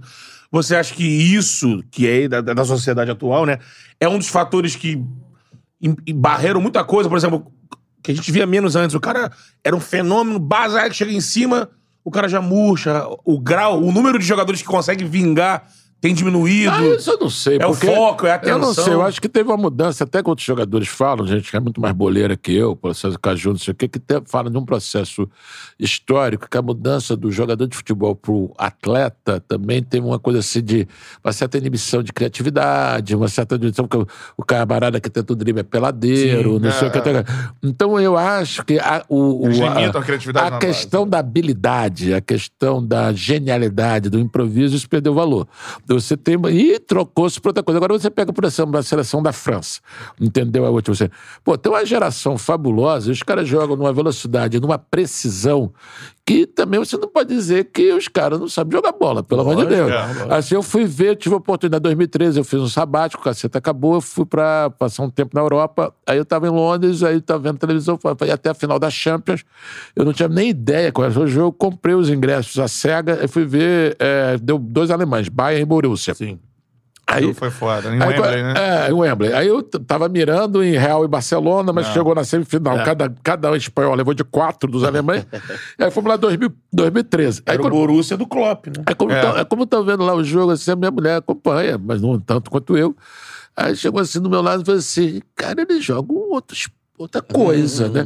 Assim, o, jo o, jogo, o, o jogo teve nove faltas. Assim, nego não erra passe na velocidade. Os dois alemães. Aí teve uma jogada do, do Lan que virou pro Robin. Aí, a- aí a minha mulher me chegou assim: mas esse careca, por que, que ele nunca foi o melhor do mundo? O cara, aí tem o Lewandowski. Assim, eu falei, quando eu saí do jogo, eu falei: caralho, a Alemanha vai ser um negócio É. assim. Pô, tô, tô, tô 2014, os caras chulaparam a gente. É. Mas, Sim. mas é outro patamar, Patamar. também, de gramado, de organização, de erro, de passe, É. de precisão. Qualidade de jogo, né? De qualidade. Então você tem, na verdade, quando você olha, agora você vê, falei, a Euro, né, que teve agora. É. Pô, dos oito principais, os oito times que chegaram à final, cara, a gente encara ali a Ucrânia, a Suíça, o resto já tá complicado, cara. É. Ali você pega a França, Espanha, Inglaterra, Alemanha, Itália, é, Bélgica. A gente foi eliminado pela Bélgica, a Bélgica fez É. grande, Croácia, É. entendeu? Você- Então você tendo ali dos times que chegaram na final, você tem ali a República Tcheca, que tudo bem, mas mesmo assim, aqui fosse fizesse eliminatórias a sul-americana. Ia pra de- Copa. tava o de- último europeu campeão do mundo que o Brasil venceu foi a Alemanha em 2002. É, até porque É, não joga Copa, mais, então nem, você nem sabia desse dado. Você não troca mais e você virou efetivamente a Copa do Mundo hoje em dia. Já não é mais a reunião dos melhores jogadores do mundo. A reunião dos melhores Copa, dos jogadores do mundo chama Então, Champions League. É isso aí. Até porque na Champions League a seleção do Panamá não vai. Entendeu? Assim, Então, pensa, e nem a do Nova Zelândia. É, quê. Trinidad e Tobago. E, mais ainda, você tem grandes jogadores que nunca vão disputar o Copa do Mundo. Sim, o Bale, É. o Lewandowski, entendeu? o, Ibra, o, Ibra, o Ibrahimovic. É, é ou se disputarem, vão sair Na É, fase do é. Ibra, a Suécia não tava indo. Entendeu? Então, assim, então, na verdade, onde você viu o melhor jogador da Suécia atividade, o melhor jogador do País de Gales na atividade, o melhor jogador da Polônia em atividade, foi na Foi na- Champions. é. Então é, outra, é outro nível de outro futebol. E desse cara. tempo todo, qual é o jogador mais maneiro, assim, que tu conheceu, assim? Maneiro define, né? Difícil de pensar. Por exemplo, o Zico é um cara muito maneiro. Eu gosto muito dele, o Ronaldo. Da O gente Zico é foda mesmo. Todo mundo fala Não, o. Ronaldo, eu não, não- a gente não tem contato Ah, há Ronaldo. muitos anos, mas a gente tinha um contato legal. Assim, um cara assim que impressiona pela sagacidade, pela velocidade. Hoje em dia eu não sei também não encontro o Romário. O Romário tem uma uma vérvia, tipo É. um Zeca Pagodinho, esses caras assim. Porra, tem um compêndio de, um de, É. de, de, de- Muito criativo, né? Muito- É, muito, muita malandragem, muita coisa assim. Então, Vocês também é um- tinham contato, assim? Cara, a gente teve, assim, a gente gravou, né, com esses caras, passando, não assim, um contato diário, Aham. mas seleção. É, 94, por exemplo. 94, eu tô falando pra ele, assim, que a gente tinha. A gente ficou duas vezes no mesmo hotel, Uhum. em Dallas e Detroit. Chegou o Brasil, jogou contra a Suécia na primeira partida, um a um, um gramado sintético, jogo horroroso. É. A gente chegou, acabou de gravar, acabou o jogo, fomos para lá, fomos, tinha uma jacuzzi imensa na, na cobertura, daqui a pouco chegou o Jorginho, daqui a pouco chegou o Márcio Santos. Ah. Teve outro dia que foi tomar café, outro, um outro dia a gente foi tomar café da manhã, abriu a porta, abriu- entrou o Zagalo, depois entrou outra porta, abriu o Romário. Então você tinha um contato, Contato, muito é. maior, não era uma coisa de não frequentei casa. É. Não foi amigo nesse sentido, mas a gente gravou com esses caras todos. É, mas imagina entrevistar o Romário. Ah, Renato coisa de- Gaúcho, por exemplo. É. A gente entrevistou o Renato quando era do Flamengo, no- quando a gente não tinha nem programa, na revista, na primeira vinda dele pro Flamengo, na casa do Gaúcho, que eles Uhum. eram, a gente entrevistou o Renato na casa dele, foi um- também um, um, um contato legal. Depois o Renato gravou com a gente como técnico do Tabajara. Eu já tinha chamado ele para ser técnico do Tabajara. Foi até o Zico, foi técnico do Tabajara. O Renato foi técnico do Tabajara. Então, assim, porra, outro cara que a gente encontrou assim, não é muito assim, mas gente boa, Petkovic. Pô, das antigas, Gerson é muito Porra, figura. o Canhotinha é foda. Porra, É. pô, Pelé, a gente gravou com o Pelé, né, velho? Porra. porra Tem essa oportunidade, Porra, né? É. Aí tem vários, assim. E um cuzão, assim.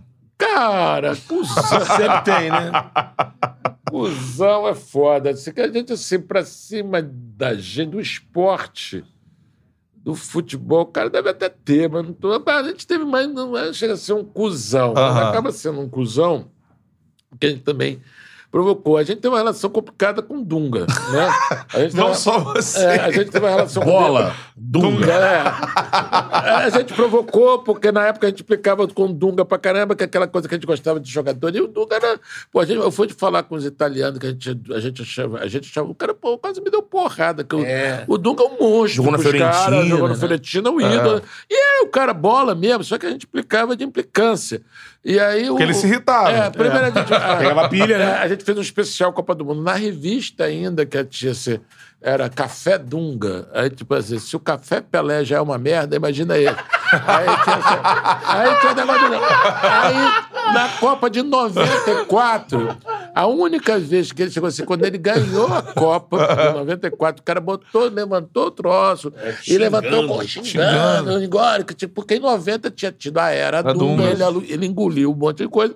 Em 94, depois da. Não, na, na, na- 98, desculpa, antes da final, ele chegou pra gente, foi simpático, fez assim. Tipo, vocês, é, mas não sei. Depois eu vou dar uma porrada em vocês. Tipo, foi a única vez. E, e acabou quando, com o evento em 2010, que ele proibiu o acesso de, de humor. Sim. É, até porque o humor, é, humor, dunga, dunga, humor, também tem, também tem- também tem que São rivais, né? É, são- Você citou o Pânico como um, É. um programa que veio pós, aí ele bebeu É. na fonte. O Pânico criou quase que o Bola Dunga, ele criou o Dunga Burro. Dunga, Dunga Burro. Burro. 2010. É. Viralizou o Brasil inteiro. ficava, Dunga Burro, Dunga Burro. É, ele, teve, ele ficou. Na verdade, ele ficou muito puto com o pânico. É. Porque o pânico também foi fazer uma presepada lá no sul, na casa do pai Sim. do Dunga. Também isso não se faz, né?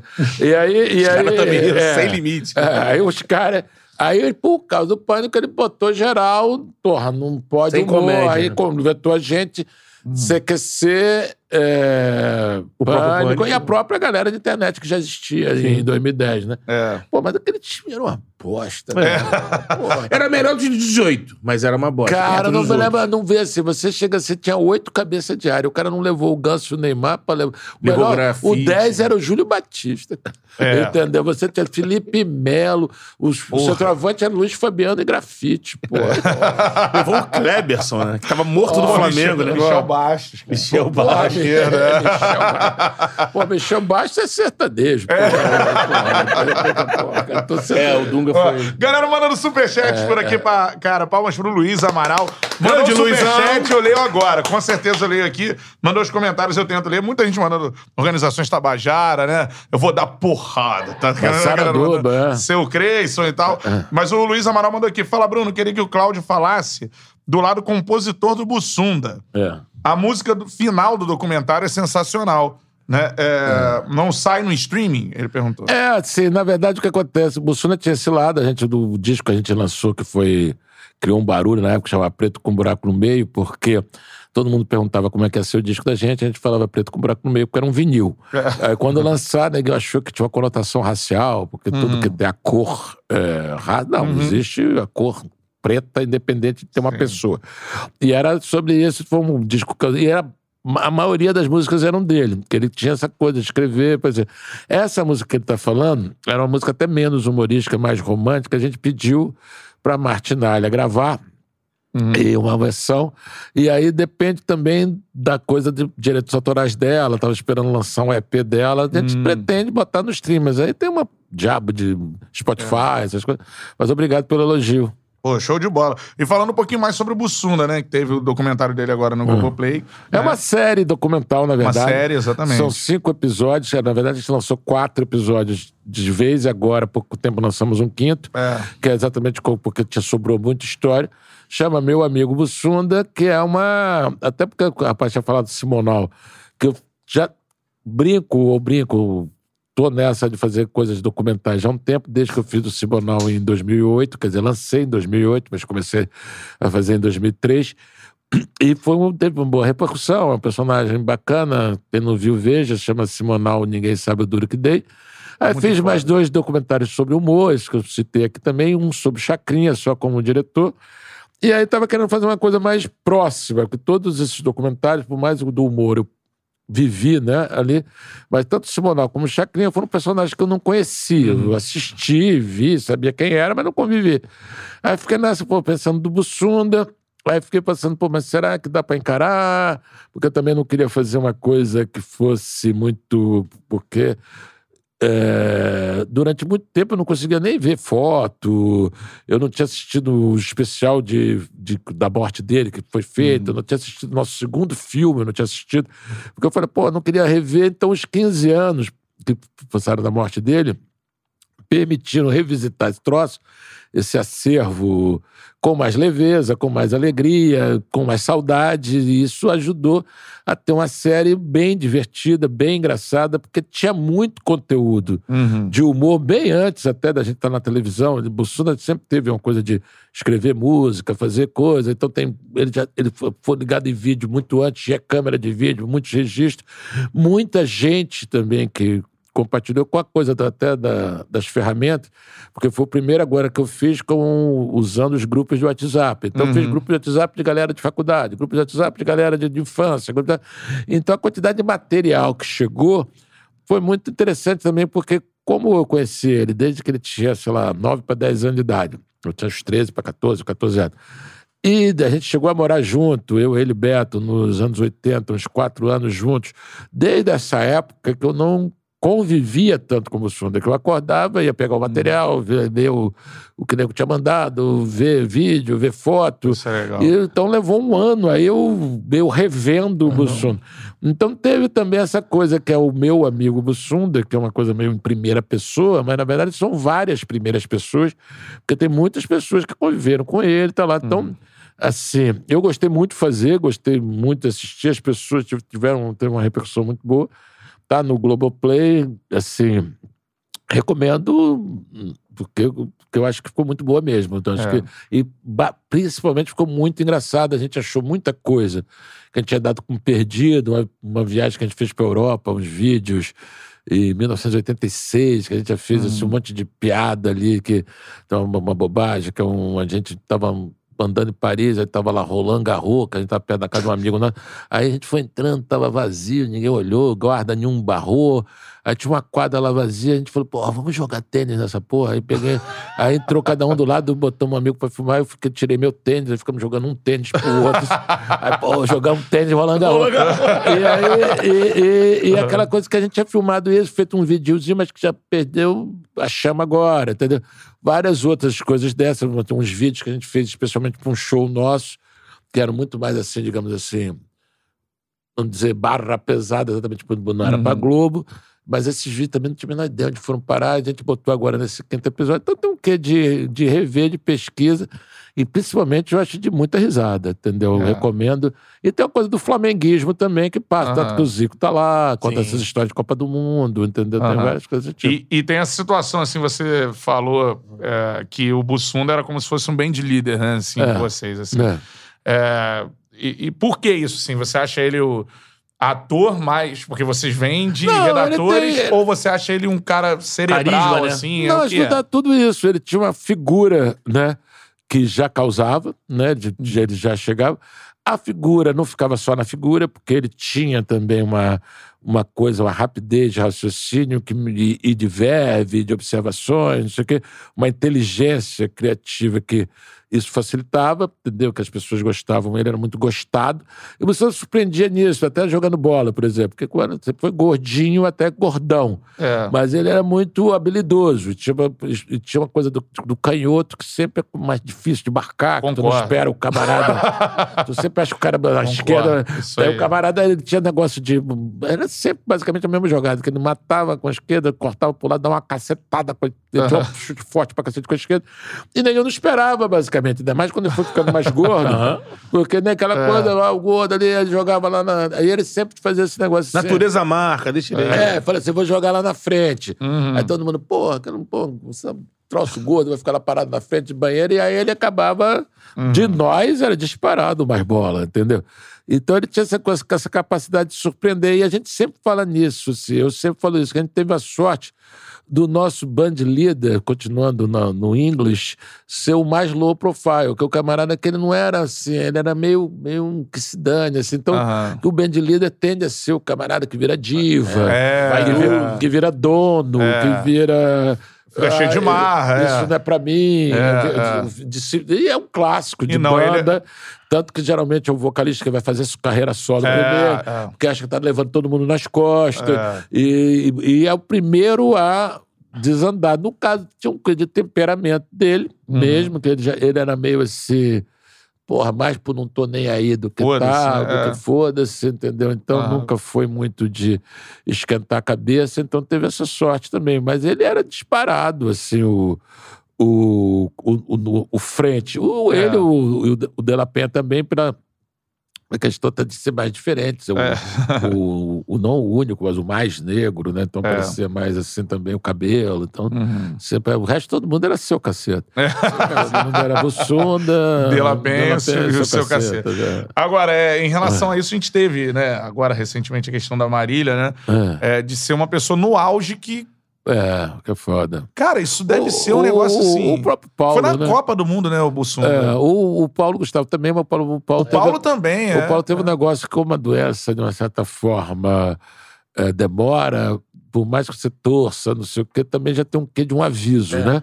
Uhum. Você torce para não acontecer nada, reza, todo mundo vai com vibrações, corrente positiva, todo mundo querendo que o cara acha que o cara vai já até porque era um cara novo, tinha a mesma Uhum. idade do Bussunda, 43, mas tanto o Bussunda quanto a Marília, aquela coisa, a Mamonas, né, também, É. é aquela coisa, pá, né, interrom- Isso. interrompida, né? A, a referência direta foi mais com Mamonas, até porque foi avião, né? E o avião é basicamente esse abrupto, né? Mas é isso, sempre você acha que é Um uma cara coisa... no auge, tava na é, Copa do Mundo, jogando- Copa do Mundo da é, Alemanha. porque tem uma- umas coisas assim, umas, uma- umas perdas, né? Que você custa acreditar, porque parece que não é muito possível, né? Tipo, se, tipo a Marília Mendonça, como uma, É. uma moça de 26 anos.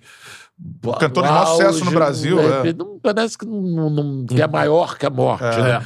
Não, não pode ser. Morreu, mas não morreu, entendeu? Se, deve ter algum engano nisso, né? Tipo É, assim. É. Que não que os outras mortes sejam, né, mas tem isso, tem um quê que é a juventude, o A inesperado. tua né? reação foi meio de raiva, assim, que Cara, a vem de não reação foi- A entender. reação foi de colapso, né, cara? Porque é um negócio que você, obviamente, não espera de nada. A gente tinha acabado de jogar bola na véspera. Ele tinha falado, ele interrompeu a pelada por estar passando mal. mal, é. E foi isso. Então, chegou, chega, tô, não tô aguentando mais. Eu tinha cor- corrido antes, na época eu corria. Corri 45 minutos antes, vi uns campinhos lindos, a gente arrumou a pelada. Aí quando eu, eu já tinha corrido, falei assim, pô, não aguento mais, fui pro gol. E ele, eu primeiro pedi, pô, já, já deu. E ele, cinco minutos depois, falou, quem não aguenta mais sou eu. Aí ele Pro me gol. tirou pro gol, fiquei ali de beco da roça, ele esperando acabar. Uhum. Aí daqui a pouco ele chegou assim, não, chega, acabou, um abraço. Quando ele foi pro quarto, sei lá, na manhã era verão, tava claro ainda, 8 horas da noite, sete e pouco, 8 horas da noite. Eu fui pro meu quarto, sei que eram 11 horas, eu assim, do nada, nunca fiz isso, liguei pra ele, falei, como é que tá? Eu falei, como é que tá? Ele falou, pô, se me deixarem dormir, eu falei, tá tudo bem, ele falou, se me deixarem dormir, vai ficar, porque eu falei que tava todo mundo ligando pra ele, que a gente só soube depois. Ele ficou de mais ou menos disso aí, de, já estava de mais 11 horas da noite até no dia seguinte, seis e meia da manhã mais ou menos, que ele desceu para tomar café e encontrou com o nosso diretor de fotografia, negociando com essa dor. Ali, que ele achando que não era nada, Já era um... é, já estava, mas ele achando que não era nada. Teve um evento que ajudou a ele achar que não era nada, que foi um evento meses antes no Rio, que ele, também pa- teve alguma- que ele passou mal pra caramba, chegou lá, eram gases, não sei o que, outra coisa. Teve um evento lá na Copa, que um camarada da nossa equipe, que ele teve um negócio no braço, uma mordida, não sei o quê, que ele não comunicou porque achou que era besteira, achou que não era nada lá, chegou, depois atribuíram talvez o avião ou falta de cuidado, o negócio infeccionou, o braço dele virou uma monstruosidade, ele teve que ir pro hospital, ficou quatro dias no hospital drenando a infecção e nos primeiras 24 horas com a possibilidade de amputação. Caraca. E aí teve esse negócio todo, e eu me lembro que o nosso diretor tem isso. No, no, no, no- quando o diretor chegou pra gente assim: pô, dá um toque, faz uma pré-eleção aí pra todo mundo, porque pô, não você pode esconder doença, qualquer coisa. A gente, tem, a gente não tá no Rio, então não tem como botar alguém no lugar. Quebrou geral, era o cara do figurino. A gente pegou um menino que foi nosso estagiário de internet, a gente com 50 malas pra ver que, que roupa era de quem, que o cara tava no hospital. Aí no café da manhã cheguei assim: ó, pô, tô, tô falando aí que só que a gente aqui, pô, né, pequenininho, então todo mundo tem que estar, todo mundo remando na mesma É. direção. A gente não pode perder ninguém, então se alguém tiver Alguma coisa, coisa, tem que avisa, avisar. Não é. sei o que. O chegou, o Bussuna era um cara que não ia para confronto. Ele Uhum. era sempre meio. Ele virou assim: pô, tá maluco, meu irmão? Isso aqui é Copa do Mundo, tu vai perder Copa do Mundo porque tá com dorzinha. Aí torceu, torno... eu me Cara. lembro direitinho, torceu o tornozelinho, aí vai, todo dói, não vou perder Copa do Mundo. Aí falou pra todo mundo: ó, eu escondo. Só falou isso, entendeu? Assim, Eu falei assim, e eu falei. Pronto, tá, tudo certo, aí morreu o assunto. Aí, quando ele, no dia de, de manhã, que ele encontrou esse diretor de fotografia, falou: esse cara achou ele estranho, achou que estava muito pálido. Eu, eu falei: o que, que houve? Não, cara, passei mal a noite toda, comi muito, passei mal, gases, náusea. Né? Ele falou: náusea. E aí, não sei o quê, cara, ele falou assim, pô, mas tu tá estranho, cara, vamos falar com o médico. Eu falei, não vai chamar médico por causa de babaquice, que eu não vou perder Copa do Mundo por causa de babaquice. Aí ele falou isso, aí ele falou assim, não, mas tá ligado? Eu falei, não, então deixa que eu chamo. Ele fez, ligou pra produção, Uhum. tinha lá os paramédicos dormindo, com uma médica dormindo no hotel, só que o, o cara do hotel já tinha um tomando café da manhã, chamou a médica. Assim, foi muito complicada essa situação, porque ele subiu pro quarto dele, dez minutos depois apareceu lá a médica, quando a médica começou a entrevistar com a intérprete, falando que, que ah, você é tão cientista, que no jogo de futebol você está acostumado a jogar de futebol, ele falou, eu jogo uma vez por semana, sei o que, pum, caiu duro. No que ele caiu duro lá, já foi a notícia, me ligaram, eu cheguei ainda, acordei, não sei o quê, ouvindo um barulho, zzz, quando eu olhei, estavam os caras com aquele fritador, aquele desfibrilador no peito dele, para tentar, não sei o que, o cheiro de cabelo queimado, danado, não sei o que. Aí a médica me viu entrando, começou a gritar em alemão, os caras me botaram para fora. Só que tudo, tudo para mim aí, pô, acabou aí, entendeu? Sei lá, quanto tempo depois avisaram o, o óbito, a gente mundo colapsou. Agora, no negócio, revendo com todas as pessoas, o que aconteceu, que foi uma coisa. hum, Que, na verdade, o que aconteceu? Quando ele subiu, e os caras já estavam hospedados lá, para o quarto dele, e caiu no chão, os caras não conseguiram tirar ele pelo peso, mas a gente foi lá, mas porque a maca não passava nem pelo, pelo elevador, nem pela escada. Então, aí, e se ele tivesse ficado lá embaixo, Talvez. a ambulância estava lá embaixo, entendeu? Talvez Assim, poderia ser. Talvez é Talvez, muito, é. né? Mas é aquela coisa que sempre, na época, A você possibilidade. na época você todo mundo fica, ah, mas e se eu tivesse isso, e se É, eu tivesse. é. Aí 15 anos depois, tu fica assim, pô, se o cara É. não tivesse subido, de repente, tá tanto que o cara que encontrou com ele no café da manhã, quando voltou pro quarto, o Bussunda subiu, ele viu a ambulância. Aí falou, ué, já chamaram a ambulância? Uhum. assim, ele, ele nem subiu, que ele falou, bom, se acontecer alguma coisa, ele vai passar por aqui, vai para ambulância, eu vou ver. E só que ele não chegou à ambulância, a ambulância estava lá e, e não É. deu tempo. Mas foi isso. É, mas aí agora você revisitou a história e Aí de você uma acaba forma... vendo. Porque, obviamente, quando você acontece isso, você cega. Acabou. E, obviamente, as pessoas que estavam, principalmente no backstage, não tiveram essa chance de colapsar. É. As pessoas tiveram que lidar traslado de corpo, Isso. Uma e todo pica, mundo né? continuou trabalhando. Então, as, as histórias dessas pessoas eu nem soube. Entendeu? E até, agora. até porque também você não ficava logo depois perguntando, e aí, como é que foi? Uhum. Porque era um negócio que você não queria falar sobre isso, entendeu? É. Já estava um negócio imenso para você ainda ficar querendo detalhe, entendeu? É. Então foi isso. 15 anos depois, os detalhes podem ser revistos. É isso aí, cara. História de um dos maiores humoristas do Brasil, né? O Bussunda, enfim. Com certeza. Foi uma. Contribuiria muito mais, né, como Porra. brasileiro, assim. É Tinha cara uma opinião, né? Um cara- Não, eu acho que ele hoje seria o rei do TikTok. Porque, É, com certeza. porque ele era muito rápido, umas coisas muito curtas. Ele no né? TikTok ia Ele é muito. Porra, as dancinhas Ele tinha um negócio, uma coisa também de ele tinha coisas de tiradas, frases, as coisas assim, tipo. Aí ia bombar. É, uma, uma- umas coisas dele, assim, de É. curtinhas, que eu acho que ele é bom. Entendeu?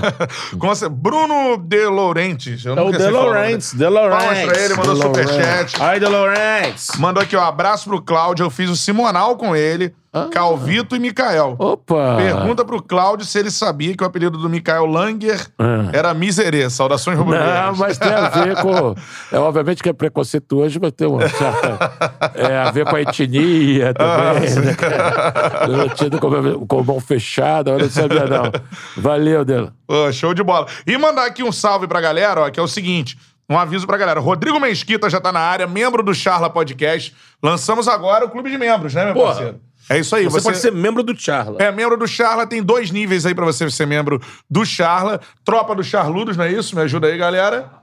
E Charla Prime, cara. No Tropa do Charludos você já tem acesso ao nosso grupo do Telegram, enfim, tem uma série de situações que você pode se informar, tá tudo aqui no canal também. E também no Charla Prime, cara, você ainda ganha algumas é, promoções da Forneria Original, que é a nossa parceira por aqui. Então, quando a Forneria lançar a pizza nova, sempre você que é do Charla o- Prime vai ter. Então, seja membro do Charla, cara. Vai né? ter um, um desconto exclusivo pro membro Prime, né? De 5%. Isso aí, de 5% eterno, eterno é. Exatamente. Toda pizza que você pedir na forneria original, 5% de desconto desde que você seja Charla Prime e um desconto eterno aí com a forneria original. Aliás, emendando, seja membro do Charla, cara, você pode ajudar com o Superchat e sendo membro do canal, acabamos de lançar aí o grupo de membros.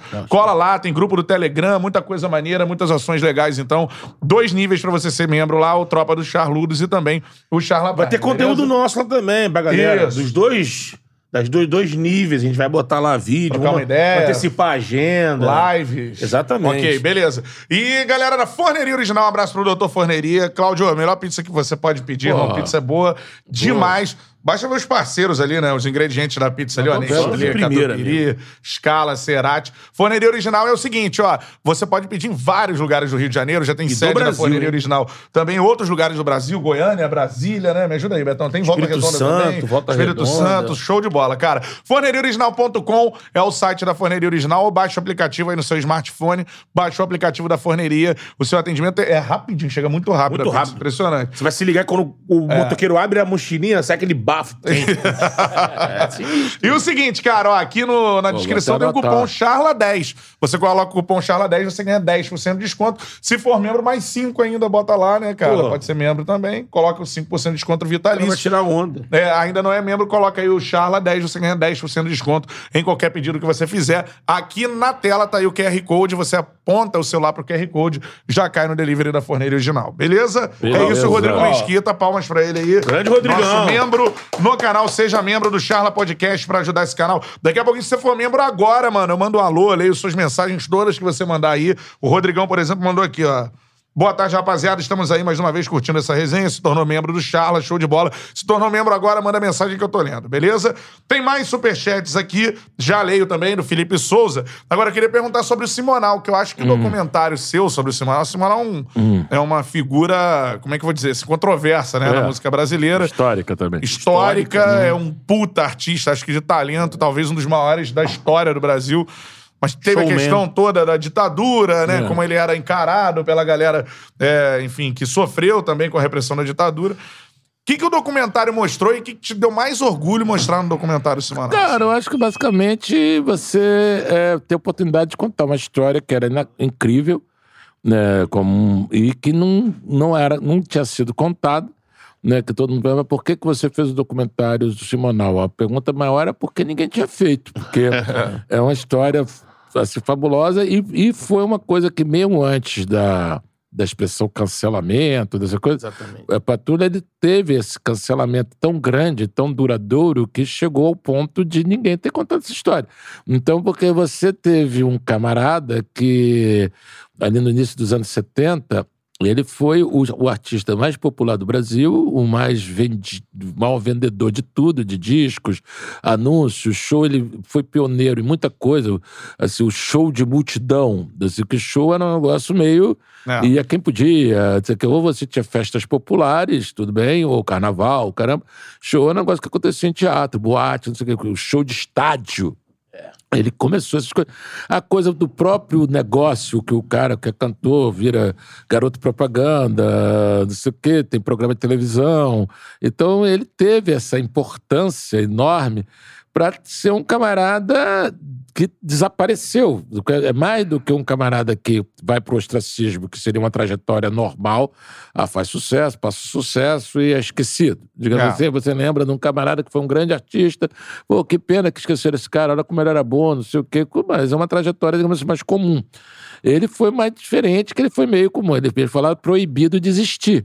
A partir de um episódio que foi. é, tomou proporções ma- maiores. Ele tem um filme nisso, ele foi acusado de ser. é, delator, de- delator, dedo duro, pegou a peixe de X9 da ditadura.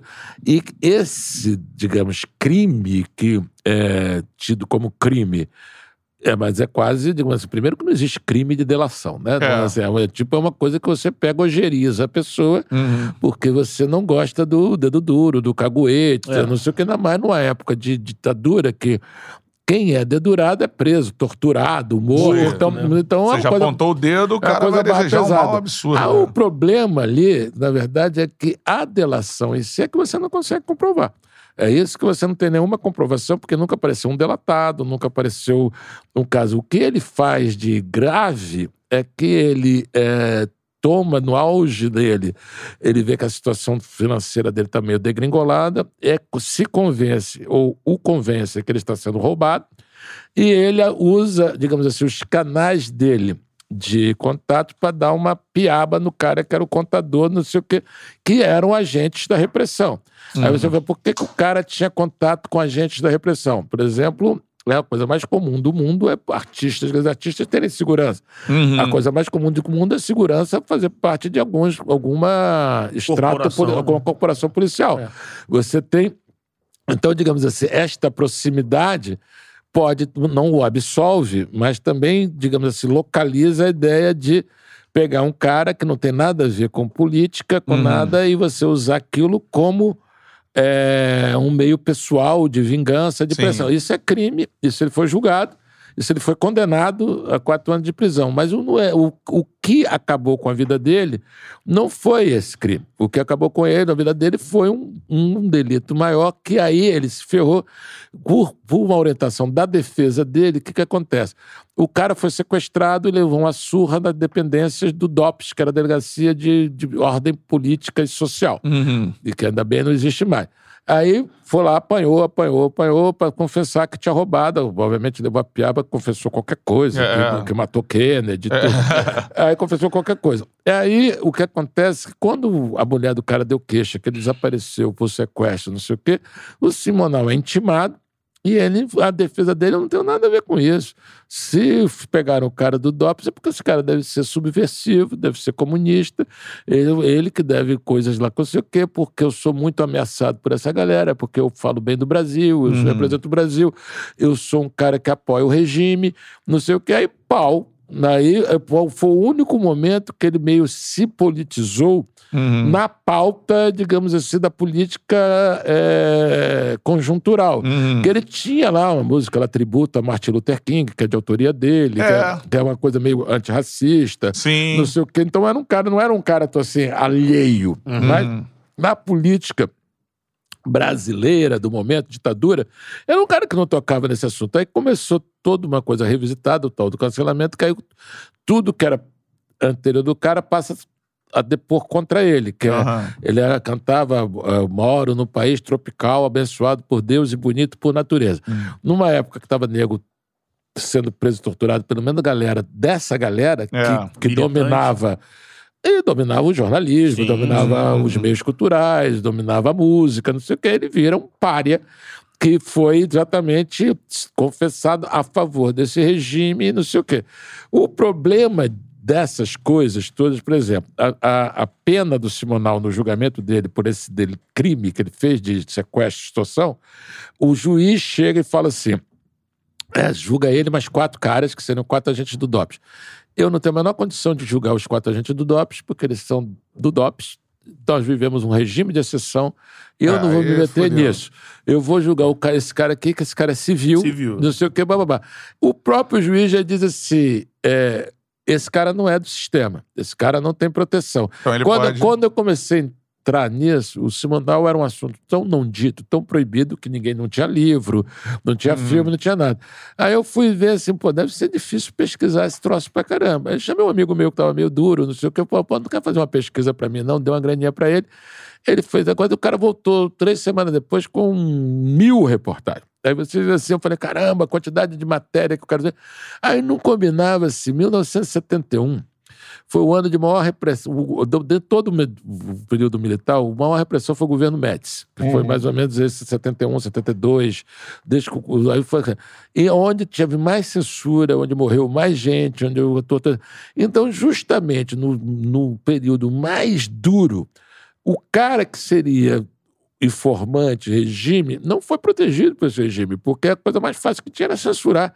Aí você tem a quantidade de matéria que tem do Globo, Jornal do Brasil, todo o jogo, Folha de São Paulo, Estadão, Veja, sobre, sobre o, o caso Simonal. Aham. Então, assim, se era um cara, digamos, a serviço da ditadura, a ditadura protegido, a né? ditadura não serviu muito para ele. É. Entendeu? Assim, então tem um quê aí que a coisa assim.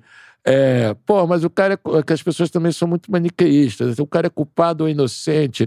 Ele é bom ou Isso. mal. Ele é um cara, como nós todos aqui, Complexo, né? que, que cometeu erros. Talvez nós não cometemos um erro tão grave quanto ele, que é mandar pegar um camarada, dar uma surra. é.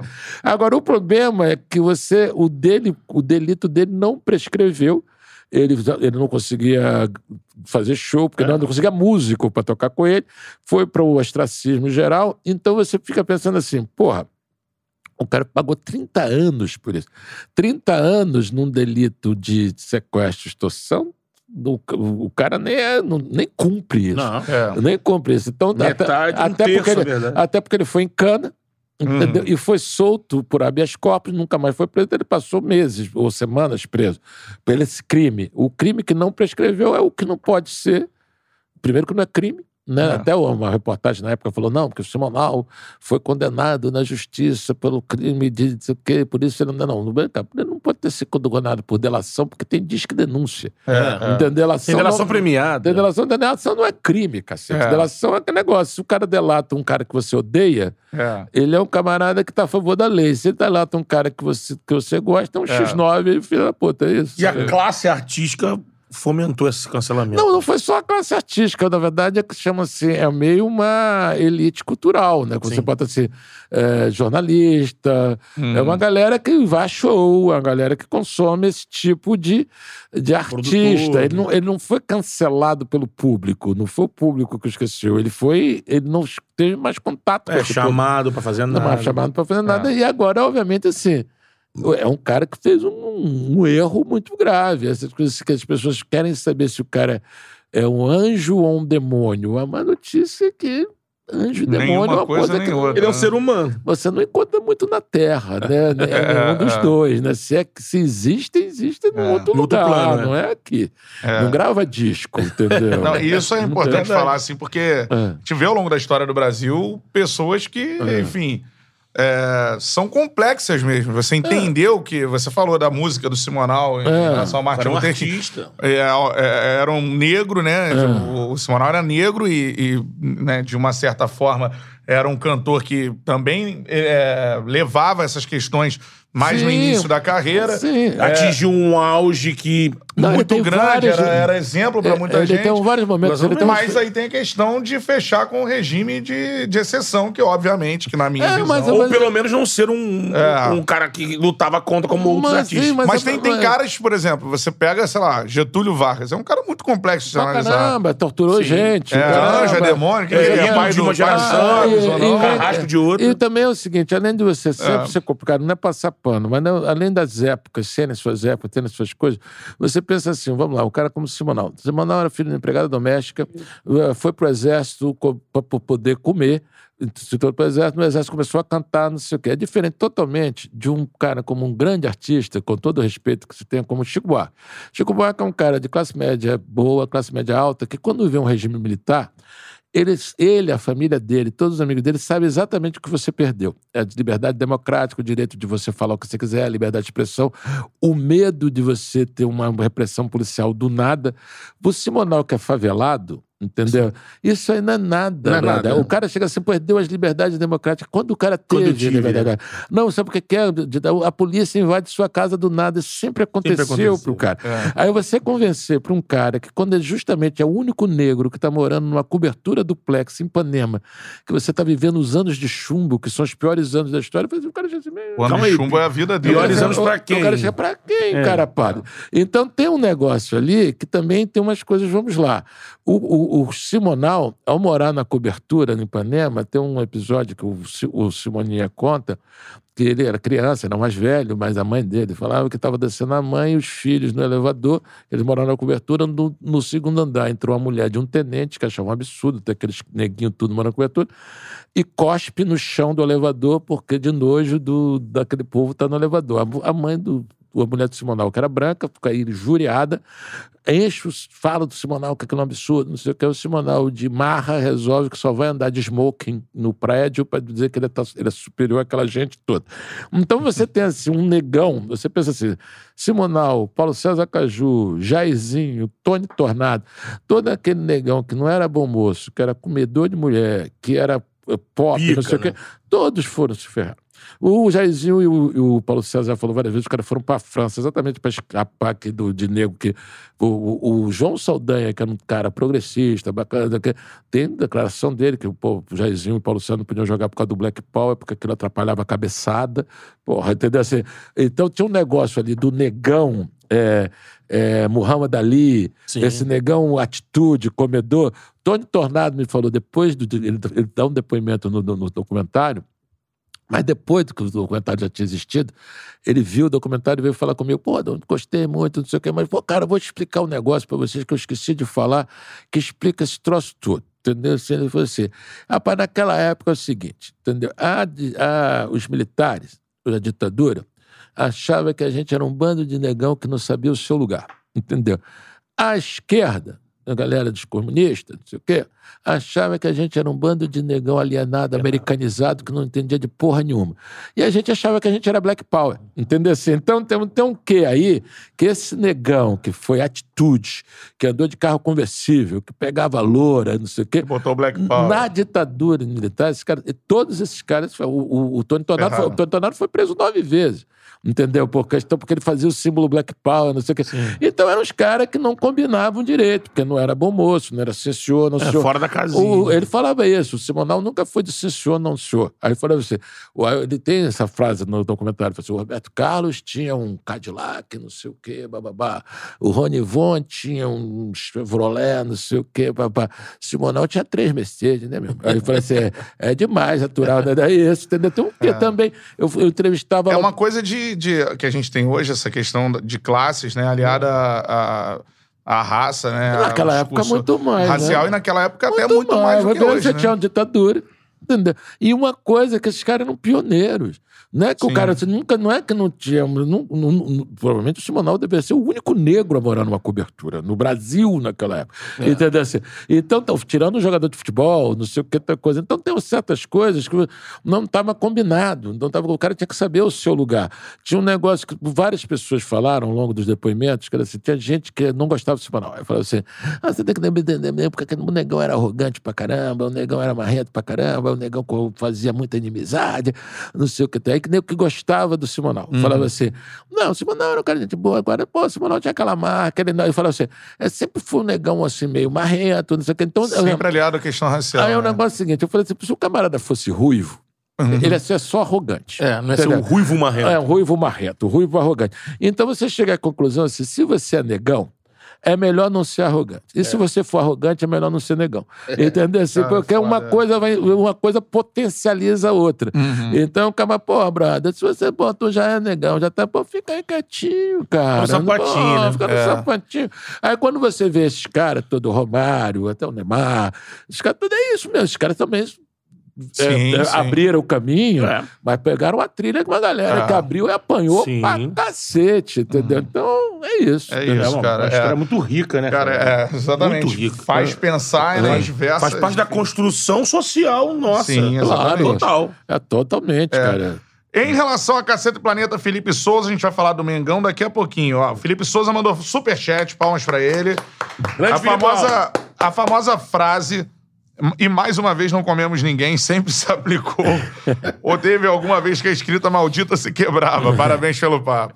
É. Eu falei isso assim, eu falei, você pergunta isso assim, é verdade que vocês não comeram ninguém? Eu falei, praticamente. Pra- praticamente. Uma vez ou outra. Não, rolava, não era. A gente É. nunca. Primeiro que ninguém era solteiro, segundo que era grupo. O grupo sempre deu uma coisa assim que fica um besurando o outro, Ah. conta. As mulheres se conheciam, Aham. todo mundo. Então a gente, quando a gente entrou, todo mundo, a gente, na verdade, era todo mundo muito Não pijamão. aproveitou aquele crachazão da Globo? Não, muito pouco.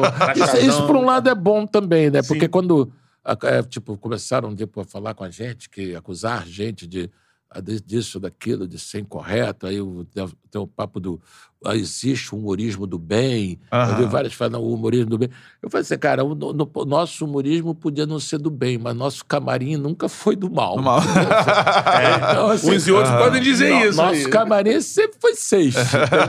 não aconteceu, até porque era isso. Era, sempre tinha gente pra caramba, não Ah. tinha lugarzinho reservado, não tinha o chefe, não tinha o camarada que é o rei da cocada preta, que pô, se você não sei o que, não sei o que acontece, eu não tinha.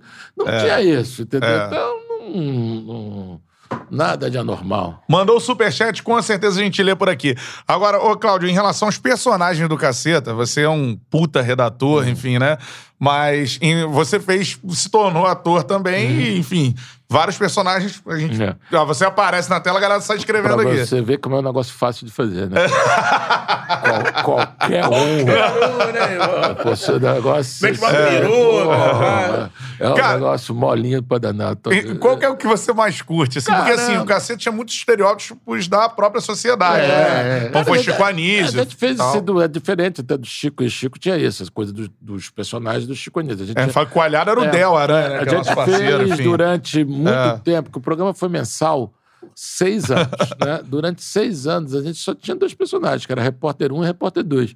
Que a gente só fazia perguntas, reportagens na rua, porque. a gente- Zoeira. e a gente nem, até porque a gente não se sentia com instrumento para ser ator. Eu brincava com isso, que eu nunca consegui escrever na ficha, que se eu falava, no dia que eu escrevi ator, vai aparecer a Fernanda Montenegro do nada. Não é, não. É, você- você vai- é, Botava ali, ator, humorista. Agora, É. ator, eu sempre tive problema de escrever. escrever. não, achava coisa meio circunstancial. Uhum. Então, assim, no caso do que a gente não se, não se preocupava exatamente com uma, uma construção psicológica, só, entender que pega um personagem, mas como era a infância do personagem, sei lá, pô, o personagem. é, e tem essa confusão, né, mano? Assim, assim, obviamente, os dois personagens Seu Creicinho, mais, né? mais importantes é o, para mim, eu falo que eu fiz, devo grande parte da minha, do meu reconhecimento, da minha história, até do meu patrimônio, é o seu Cresce, o Massaranduba. É. O Massaranduba surgiu primeiro, foi o nosso primeiro personagem, Uhum. até porque quando a gente passa de mensal para semanal, a gente chega a uma conclusão óbvia que não dava para fazer um programa do zero toda semana. Como a gente fazia um, tinha um mês para fazer, então a gente precisava de ter uma coisa que fosse da semana e uma coisa que fosse mais estoque. Uma linha, né? Aí a gente faz meio uns seriados, faz o Saranduba, Focrissanca, Tabajara, que era uma coisa que a gente era pica. que a gente gravava na terça, entendeu? Que era, que era o nosso, digamos, coisas que podiam entrar em qualquer momento, que tinham suas histórias próprias, e a gente completava com as Aham. coisas da semana. O primeiro foi uma que a gente fez, o Diário de um Macho, que era uma Saranduba montanha. E depois, e depois a gente fez o Seu Creyson, quer dizer, que também foi criação coletiva, que aí foi um personagem Aham. meu individual. É, né? rolava assim, vocês que decidiam quem ia fazer? Não, pô? nunca foi. Não, né? Nunca foi. Isso pra gente foi uma das grandes sacadas que a gente teve, que, assim, antes de começar. Que a gente nu, não só nunca escalou, como nunca permitiu ter discussão de escalação no grupo. A gente fazia que escalava era o diretor. Se você achava que você, você discutia com ele. Para não ter esse negócio, eu faço melhor que você, eu sou mais gostoso que você, eu sou melhor. Então, para não. A gente sempre tentou afastar a questão que mata muito rápido a questão das vaidades pessoais. Porque você não vai impedir isso, mas você pode criar alguns mecanismos que foram dois de cara que foram criados. Um foi antes de dar grana, que foi começar, já ah, se isso der certo, já foi criado um mecanismo Uhum. que se alguém fosse chamado porque se destacou, ganhava uma grana, mas pagava um- uma puta Percentual, taxa pro aham. grupo, porque obviamente o cara e o Bussuna foi o mais beneficiado disso, que ele foi o primeiro a, a despontar. Uhum. Então, só que quando uma vez que o Bussuna ia fazer uma campanha lá publicitária, não sei o quê, a gente estava trabalhando cobrindo, e mais ainda, às vezes ele foi chamado para uma coisa que foi criada por outro. E mais, mas não era o principal motivo é para o cara não virar patrão.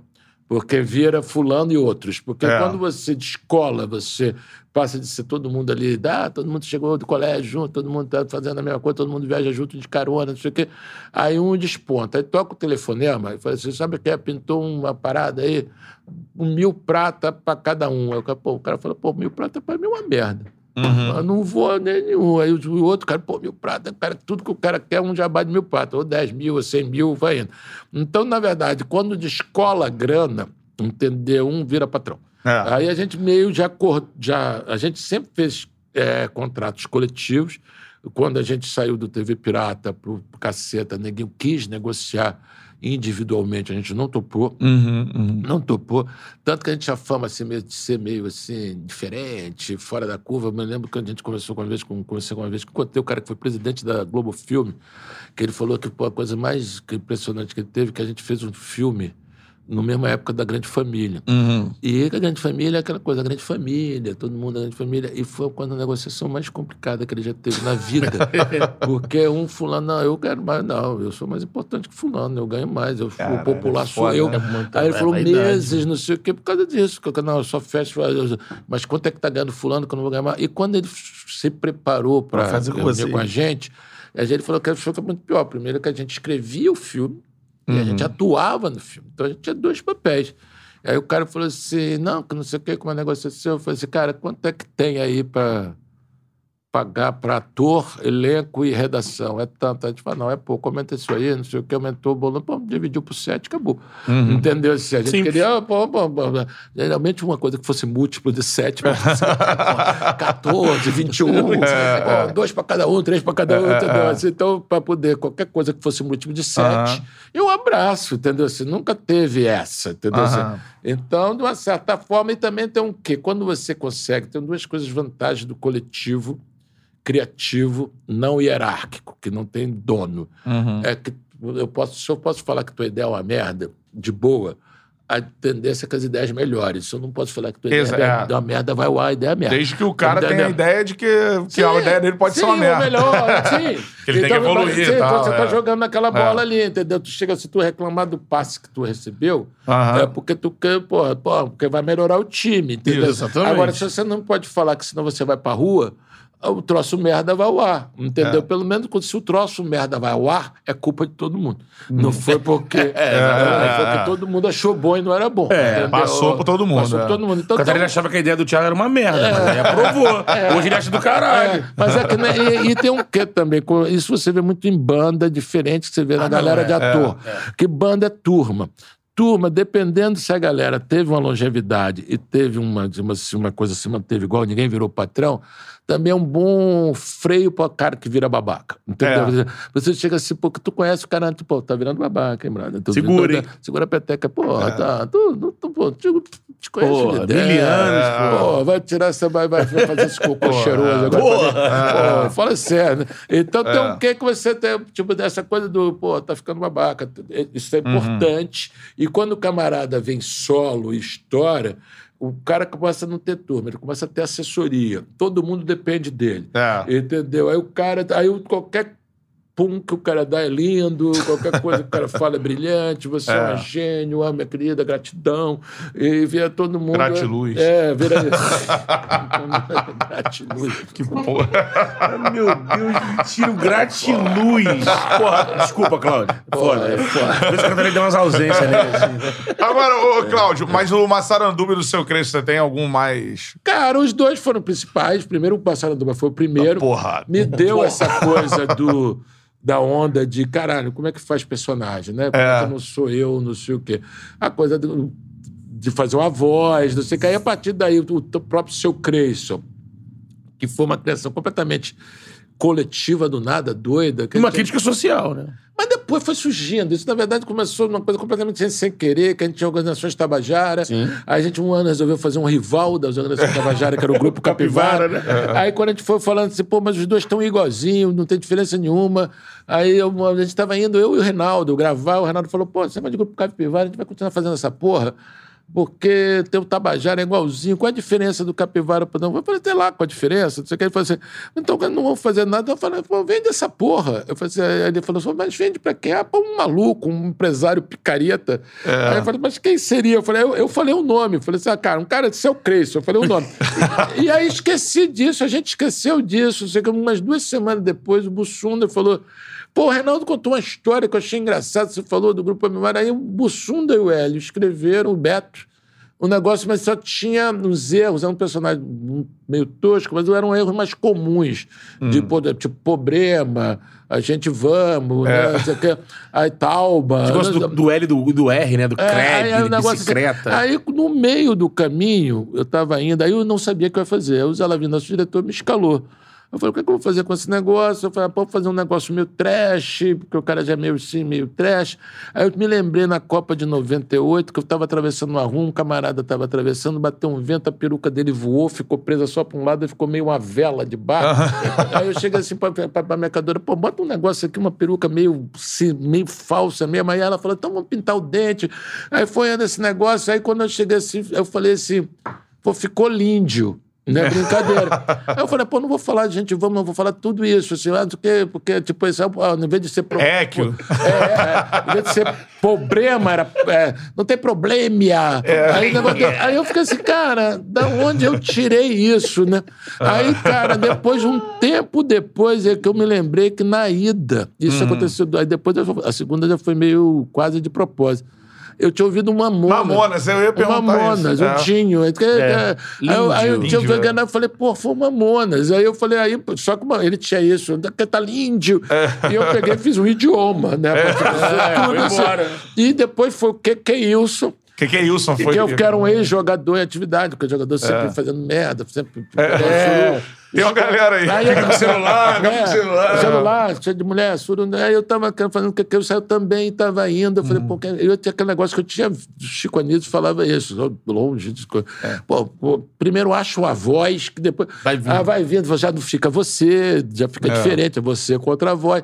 Aí fiquei, não sei o que, o que eu vou fazer com essa porra. Aí tava tocando Jorge Ben, na época que o Jorge Ben era no iníciozinho, e o Jorge Ben cantava assim, por causa de você, bati no peito, bati no quase calhado, coração apaixonado por você. Bem carioca. é, Você, aí eu vi aquela coisa, você. né? Aí eu falei, ah, brother. É isso. um- Foi homenagem ao Jorge Ben, os Mamonas, Jorge Ben. Pô, referências musicais.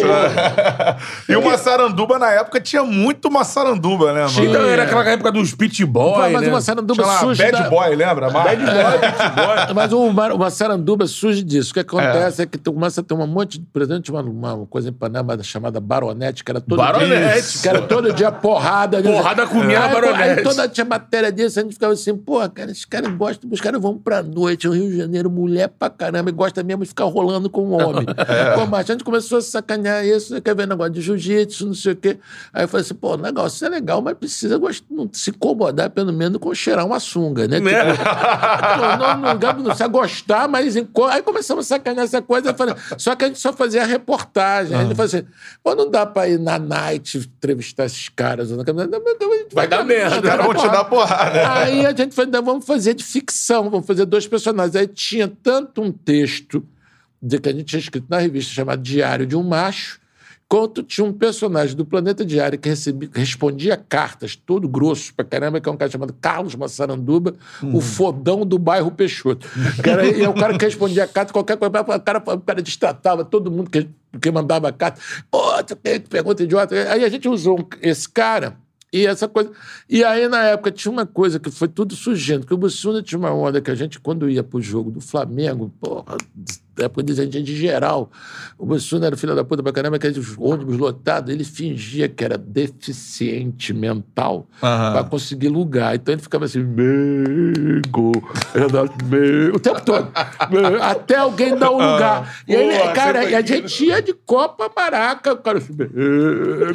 Só pra... Aí, e, toda vez que ele fazia, ele sorria pra caramba, ele ficava de sacanagem, às vezes, de umas reuniões super sérias, a gente na Globo, e ele ficava assim, em frente a mim, e com um camarada que não estava vendo ele, o cara do, do executivo, ele ficava só.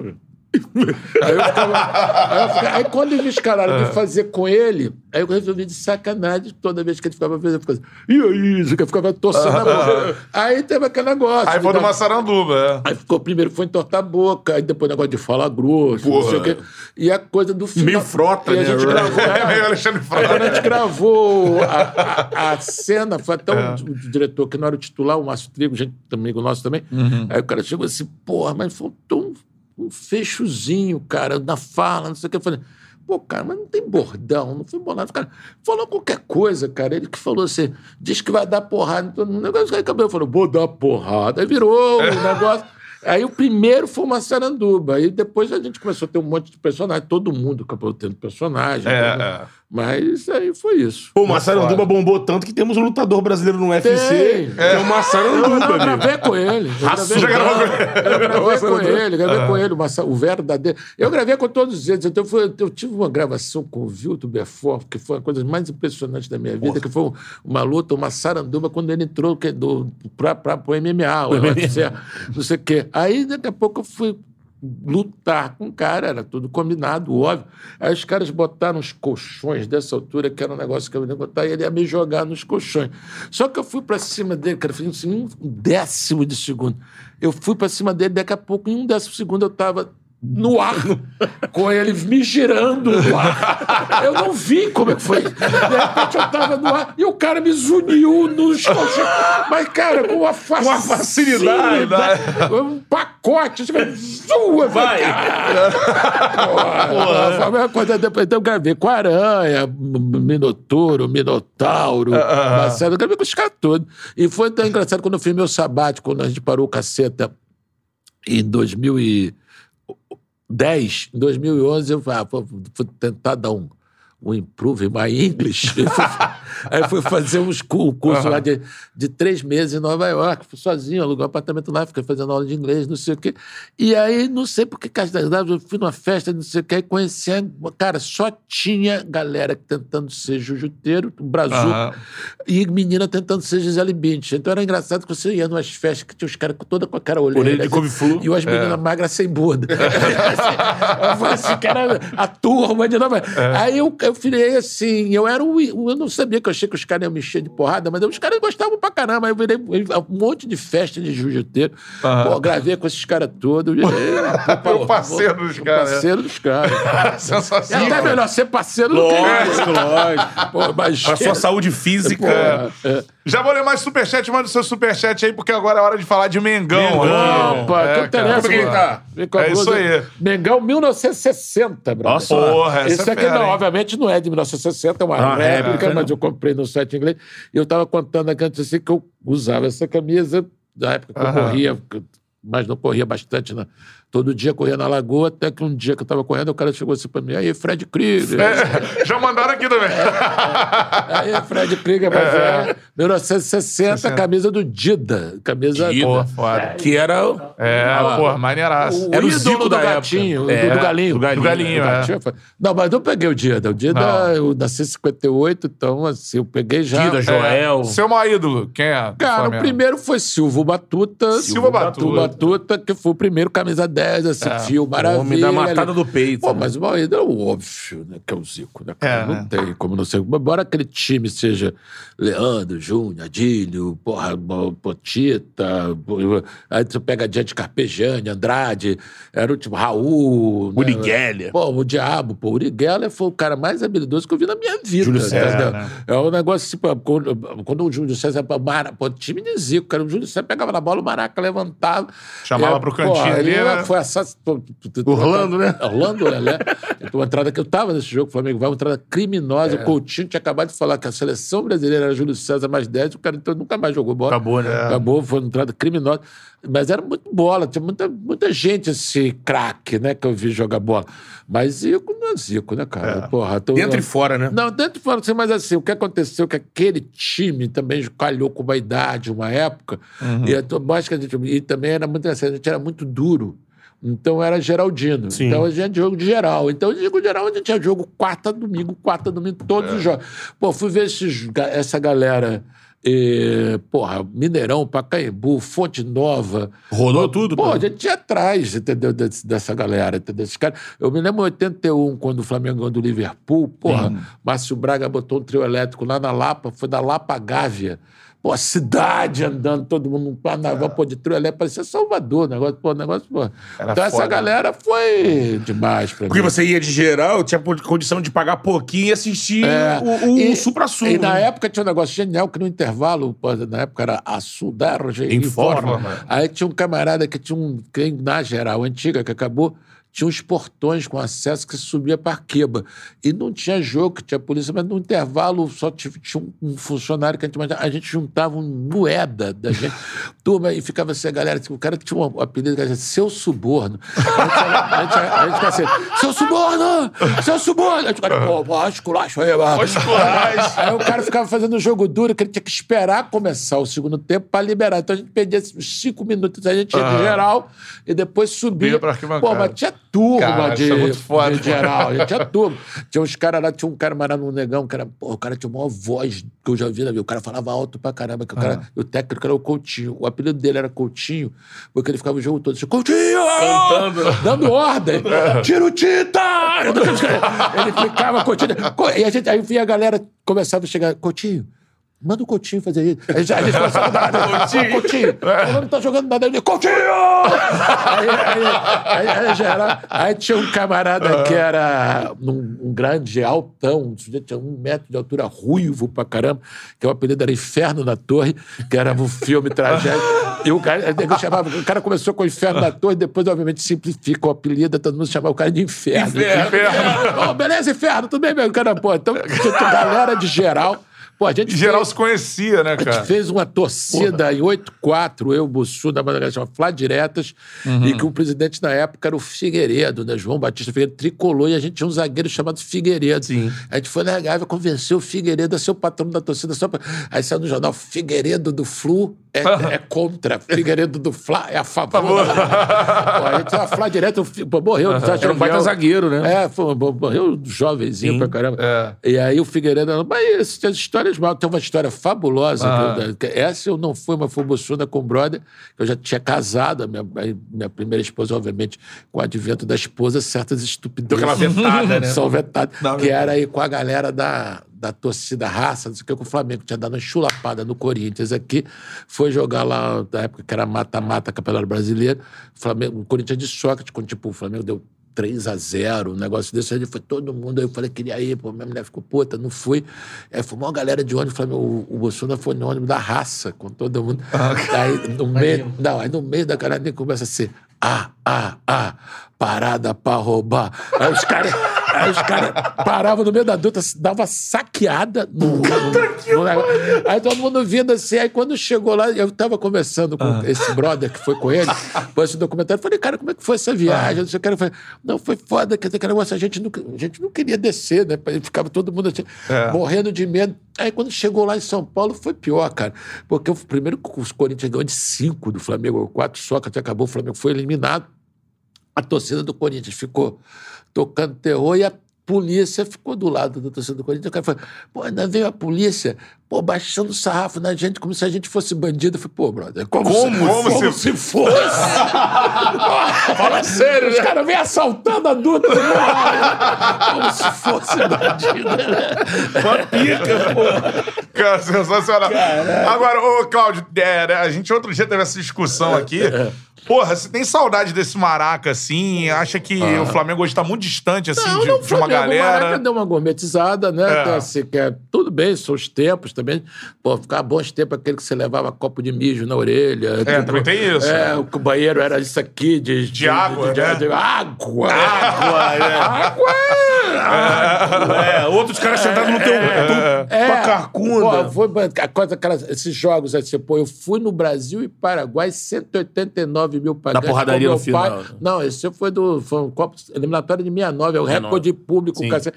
Cara, 189 mil pessoas, sentava nego no colo, cacete. Se estourasse uma lâmpada, morria mil. É, É, é. um negócio inacreditável. Eu fui no jogo. Brasil e Colômbia, Coutinho do Tec também. Tem um Flamengo e Vasco também de 160. Cara, simplesmente não cabia. Não cabia, entendeu? Entrava. Ele não entrava, Entrava, é. entendeu? A porrada foi Brasil e Uruguai. Uruguai. O Brasil, tem o Rivelino e Ramírez. é. Isso, que o Revelino desce... Que isso, cara? Tem idade pra isso não? Como é que tu sabe? Tem que saber. Você desconfiar. Tem 38, Pô, você 38. não tem que saber. Pô, pô. Tiver correto, aí é É, o- viciado. é o Cantarelli que te contava. É, coisa. caralho, que me contar. É. Pô, esse do Ramírez foi foda, porque.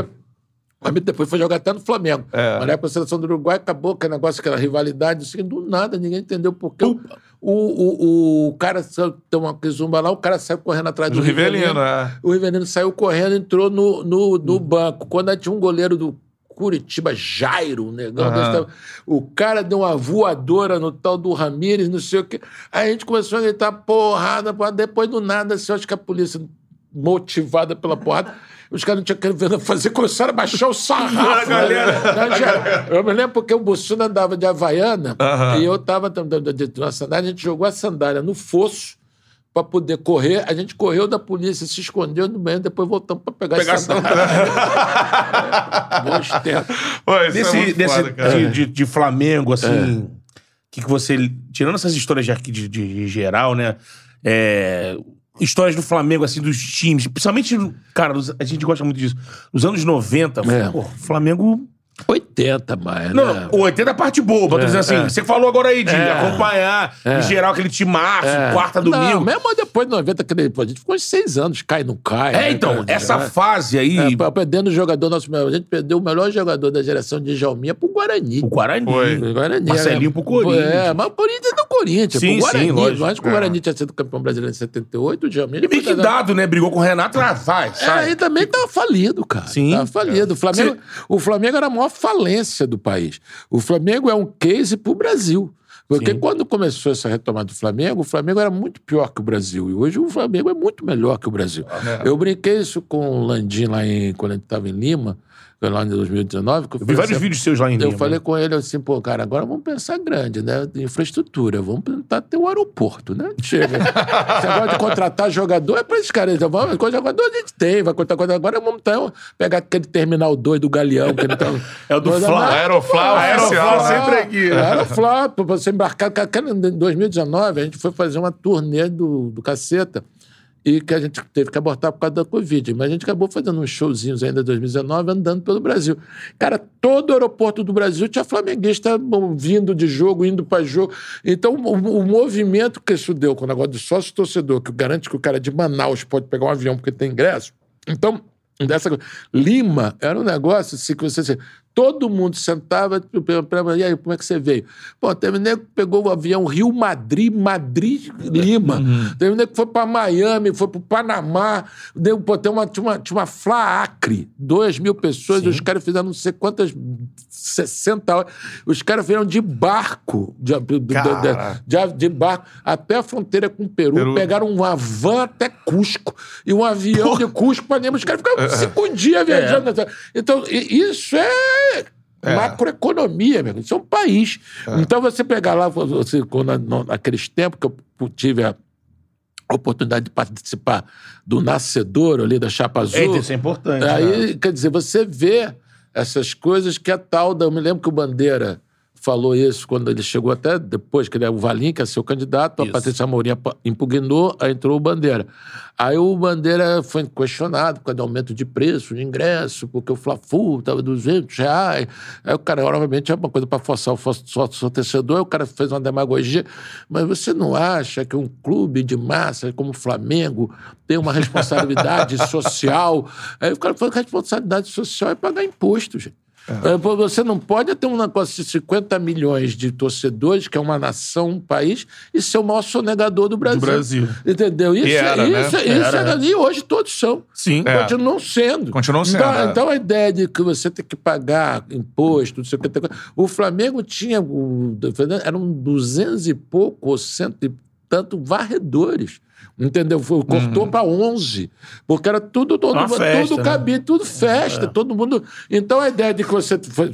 Por que, que o Flamengo era, tinha que ser uma potência? Porque o Flamengo tem 50 milhões de consumidores, Sim. cacete. É, é então a Argentina, para consumir ele, para viajar É. por ele, para sofrer por ele, para gastar por, Por ele. ele, então você só não vai fazer isso se você se apropriar dos recursos, não deixando ele ir para onde ir, que é exatamente o que o país faz. E quando a Então, chapa azul entrou, a É. grande vitória, eu acho, foi que conseguiram botar no estatuto, né? Sim. Responsabilidade e do mando- você, O que é que você tem? Quando a chapa azul rachou, qual foi o grande lance do Flamengo? Que você tinha duas chapas concorrendo e nenhuma era de bandido. Exatamente. Entendeu? Isso não existe na história do futebol brasileiro. Você arruma uma chapa que não seja de bandido, já é foda. Duas, entendeu? Então, você, então você teve um movimento. Não foi só o Flamengo.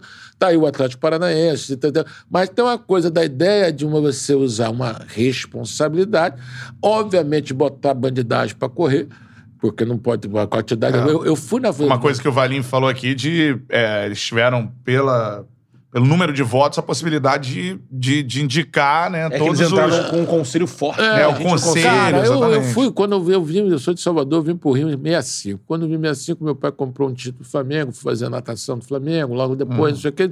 E eu não ia do o Flamengo, sei lá, 40 anos, 50 anos, não sei o quê. Fui ver minha situação para regularizar, peguei lá, não sei o quê, refiz o título lá de criança para poder votar, não sei o quê, regularizar minha situação. Fui no dia da eleição, que eu não ia, entrava no Flamengo. A de 2013. A primeira, do- dava- me dava medo, cara. Dava medo. Pá, caralho. Eu também Medo, fiz muito. Tu chega assim, caraca. Porra, mano. o quê? Porra, era é um ma- essa? um mafuado, o cacete. Tudo era É. mafuado. Zona. As lojas, e as, e as facções, era bem isso. Era foda, pô. Facção. Eram mais de 10. Não, e fora a galera, né, brother? Se É. vamos citar nomes que eu tenho medo. É. Mas, pô, pelo amor de Deus. Ah, né, você é amigo do Valim, você deve Pois é. saber da história do. Os caras ameaçaram de morte. Ele levou o Alexandre, Não, um amigo dele da lá, Federal no dia que a lá. gente entrou lá pra votar, os caras vinham conhecendo. Pô, tô estranhando você. Eu tô estranhando, tu não me conhece, mano. Eu tava estranhando. Entendeu? Então, Porra, essa eleição tava- Eu, eu fui ser. Eu fui lá, Porra. tu tava? Eu fui lá MC lá do, do, É. do, do Leblon, do, Leblon, Leblon, do lançamento da chapa. E foi lá no dia da eleição, foi também no. no, no aí então, porra, não- perdi um certo. conta- Votei também no, no, no, no Landim, na, no Bandeira. Sim. E votei no, no, no Landim. Duas vezes no Bandeira e uma no Landim. Até porque o Landim era do grupo original. Já era. E aí no. no, no... Essa parte de dívida aí, penso que tem uma galera que fala, né? Pô, o Landim tá usufruindo do que o Bandeira Cara, fez. é O um Landim, ele era da chapa da. da- Era um processo, foi um processo de. O que o, que o Flamengo teve foi continuidade. É, Isso aí. Foi continuidade, que os outros não tiveram. Então a gente É. tem uma continuidade e está colhendo frutos disso. Isso. É, o- o- A, quantidade. E a torcida do Flamengo é uma das maiores impacientes do mundo. Não, É. Tá aí o Bandeira de Melo e tá aí o Micael, o Michael, o Michael que, não, né? que não deixa mentir, que ninguém não, deixa, não tem paciência para E tá nada. mais agora com as redes sociais, eu acho que tá. Mas muito mais. tá foda. Muito mais. Que aquele negócio tá falando, todo mundo é veículo de comunicação, É. todo, todo mundo compartilha, todo mundo fica dentro do nicho ali, então É. E ali- contamina. E esse O- nicho Tá de na Flamengo. final da Libertadores, Então, né, é. cara? Esse nicho de Flamengo em rede social, a gente É. sempre comenta aqui. Você acompanha, você é um cara antenado. Todo mês sai aquelas pesquisas de engajamento. É. O Flamengo tá na frente de Los Angeles É. Lakers. E você, Isso tem, aí, e você tem essa coisa assim, você chega assim, há 10 dias atrás, todo o sticker era menos de três nem comemora. É. Outro O malvadão, é o malvadão, malvadão. agora O Flamengo não é- tem adversário, É. tem vítima. Vítima, narrava assim. Não, é. Ah, você tá certo, tá é. lendo o momento. Não tem coisa mais babaca do mundo de que não Bora. sei o que é obrigação. É. Então, Isso. é, como se os outros, você, os outros times não estão, não. Sim. Os outros times estão de sacanagem. Exatamente. Estão lá É. só pra homologar na Brasileirão, obrigação, Libertador. Que obrigação, rapaz? Pô, é Obriga-. Obrigação é acordar pra você trabalhar pra pagar suas Isso. contas, é pagar as coisas, os caras em dias, que é obrigação, pagar Exatamente. imposto. O resto é Um vai ganhar, amigo. Isso é contingência, porque o Atlético Mineiro não ganha 50 anos, não quer. É. Ah, Não, não, não, vamos, já deu, vamos entregar agora pro Flamengo. O Flamengo é, é o Esse momento do Flamengo, É né? obrigação. É, obrigação dos é, caras. é, mas- E, e sobre isso, assim, é, você falou do, da sua época de arquibancada de geral, de jogadores que você viu, falou de Silva Batuta, de Zico, Uri Geller, enfim, galera do, do- de 81. Esses jogadores de- agora, porque é uma discussão que se cria, né? Porque tem. Tá pra ser inaugurada agora a estátua do Raul, se eu não me engano, né? Mas Busto ou estátua? O busto do Raul. Busto, né? A estátua é só do Zico, né? É. Tem lá os bustos. E eu perguntei uma vez pro Landim se os jogadores da atualidade mereceriam também os bustos lá, coisa e tal. Posteridade, Mas o time de 2019 é um grande time. É. É um grande time. Eu acho assim, obviamente, quando você fala Zico, Júnior, Dias, você quer uma, é um, um quinteto, um sexteto, É. mas a gente nunca teve o banco que teve. Nunca na história. É. Nenhum time tem. A ideia de você olhar assim, de repente, tudo bem, tirando o outro, não tem grosso. Entendeu? A ideia de que você de- quer plantel, que a ideia que você, ainda mais no campeonato chato desse, que é 38 rodadas, você tem a conta do chato vai disputar com a zona É. do rebaixamento. Então, esse investimento, pô, precisa dar É. Precisa do banheiro em algum momento. Vai à vontade. Ah, não, à vai vontade. lá. Aqui não tem essa não, pô. Pode ir. Tranquilão, pô. Cara, Pode ir. isso que o, que o Claudio falou, Cantarelli, em- em relação a momento de time, de torcer, ele disse, né? De, essa relação de banco, por exemplo. Isso é verdade, eu nunca tinha parado pra pensar isso. Se você for olhar o elenco do, do Flamengo de todos os tempos, se você for olhar pro banco, Tá, mas 2019 também, né? 19 sim, de, posterior 19 que, que veio o tal do É, dos que 200 entrar, ó, milhões. entrou né? Vitinho, entrou Lincoln na final contra o Liga. Sim. Bola caiu no pé do Lincoln. Agora é que o elenco, o elenco de É, hoje então, é melhor que o dos dois. De 20 pra cá, né? Foi exatamente É. ali de 20 que. E tem uma situação curiosa. assim, todo mundo acha que tanto aquele time de 81 quanto o time de 2019 os Jogou times pra jogaram caramba, né? Muitos jogos né? juntos Não. e não, né? São poucos jogos, E, assim. e acho que é parecido Os o número. 11, né? 11. É. É. Se eu não me engano, em 81, que aí é. Em 81, o Flamengo disputou o Cario... a final do Carioca e saiu imediatamente. É. Foi pra jogar o, o Mundial. E em 2019, se você pegar, é, é praticamente parecido. Aquele time que a gente fala de 1 a 11, Raul, Leandro, Moser, Júnior. Esse time jogou pouco, Pô, os acho que 11, né? 10 jogos, É, se eu não 12 me engano. jogos. E de 2019 E de 2019 também. Porque muita gente tem na cabeça que esses times jogaram muitos É, jogos você juntos. teve vários anos Você ali, teve né? vários Você teve ali. Eu tô falando primeiro o Carlos É. Adão, o Carpediani, É, lá tá- sim, do Você 80. teve Carlos Alberto Torres, Luiz Pereira, foi, foi formando o time da- Rondinelli, da, né? da- do É. Márcio Braga ali. Agora você tem. é, é, não era assim, esse plano. Você tinha, eu me lembro que eu encontrei o, o Reinaldo do Atlético. O Rei, Em- né? O Rei, no- em, em 80 e tanto na Europa, a primeira viagem que a gente fez na Europa, ele estava lá por Amsterdã, eu já era jogador, mas foi jogar umas peladas, umas peladas assim com. Uh, Rezembrink, Nesk, Cruyff. Aí os caras Porra, que pelada, Aí A gente encontrou com um cara lá, a gente fez amizade, um negócio brasileiro, fomos jogar uma, umas peladas. Uma Com pelada- feras aí? uma- não, com o Reinaldo. Ah. E uns brazuca, não sei o que, num parque lá em Amsterdã. Aí depois a gente, na, depois da pelada, tem até a gente filmou isso em vídeo, mas o, o, o Masterzão perdeu, tem só um trechinho. Aí ele falando daquela final do primeiro Campeonato 80, Brasileiro né? de, de 3 a 2 que o Atlético ganhou. Na- lá em primeiro jogo, né? Uma Uhum. vacilada do Júnior, o gol do Cerezo, e a gente tinha e o, o empate era deles, eu acho. Um negócio desse tipo. E aí a gente tomou 1 um, a- um, um a 0 aí O Reinaldo fez os dois. virou para 2 a 1 um, e o Reinaldo empatou 2 a 2 já, só que o Reinaldo... Já no ferrado, né? 2 a 2 ele tava mancando. É isso. E aí, quando ele. Ele tinha aquela coisa que ele tinha bichado o joelho. Quando ele sentiu no- do, do- do que o Flamengo virou 2x1, um, aí o Maracanã começou a gritar: bichado, bichado, que pouco a bola foi pra ele e não conseguiu pegar uma bola. É. Aí ele contando pra gente assim, que foi, pô, tava aquele negócio 2x1, um, não sei o quê. Aí daqui a pouco o Éder dá um chutão pra frente. E eu com aquela dor na coxa, botei a mão na coxa e falei assim: é Marinho e Manguito, vai dar, é Marinho e Manguito, vai dar. É Marinho e Manguito, É Marinho e Manguito, vai É. dar. Aí eu falei assim, e deu. Aí, eu falei assim, aí, assim, aí só vi aquele silêncio. Ele um- Não, não, aquele negócio assim, que você, óbvio. O Reinaldo era muito foda, mas né, com todo o respeito, entendeu? A gente tá falando aí, a gente tinha Marinho, Manguito, Baroninho, É, sim. entendeu? Uns caras ali que estavam compondo. É ali. isso. Cantarelli até lembrou É, o 19, Lincoln agora, 19, a bola caiu no pé do é Lincoln contra o 20, Liverpool, o elenco dava uma encorpada de banco. O Jesus, ele tinha um banco de garotada. É, ali, não, mas você tem ali em 19, ali que você tem aquela coisa assim, que você sai o... o Só o microfone um pouquinho um pouquinho, sai, aí, o, ele, é. sai o Arrascaeta e o Everton Ribeiro, Ribeiro. mortos, porque Isso. os caras estavam de auxiliar de lateral pra conter o e o, aquele, É, o Mané. aquele, aquele mané que corre pra cacete. Cara, seguraram o- o 0x0 ali, só que foram pro cacete. Só que aí entra Lincoln e... E Vitinho. Entrou Lincoln e Vitinho. Aí cai, né? É, o português, ele tava. Ele deu. É. Ele castigou o menino Renier, porque o menino- isso é muito louco. O português, ele deu um castigo no Renier, porque o Renier não passou de ano, cara.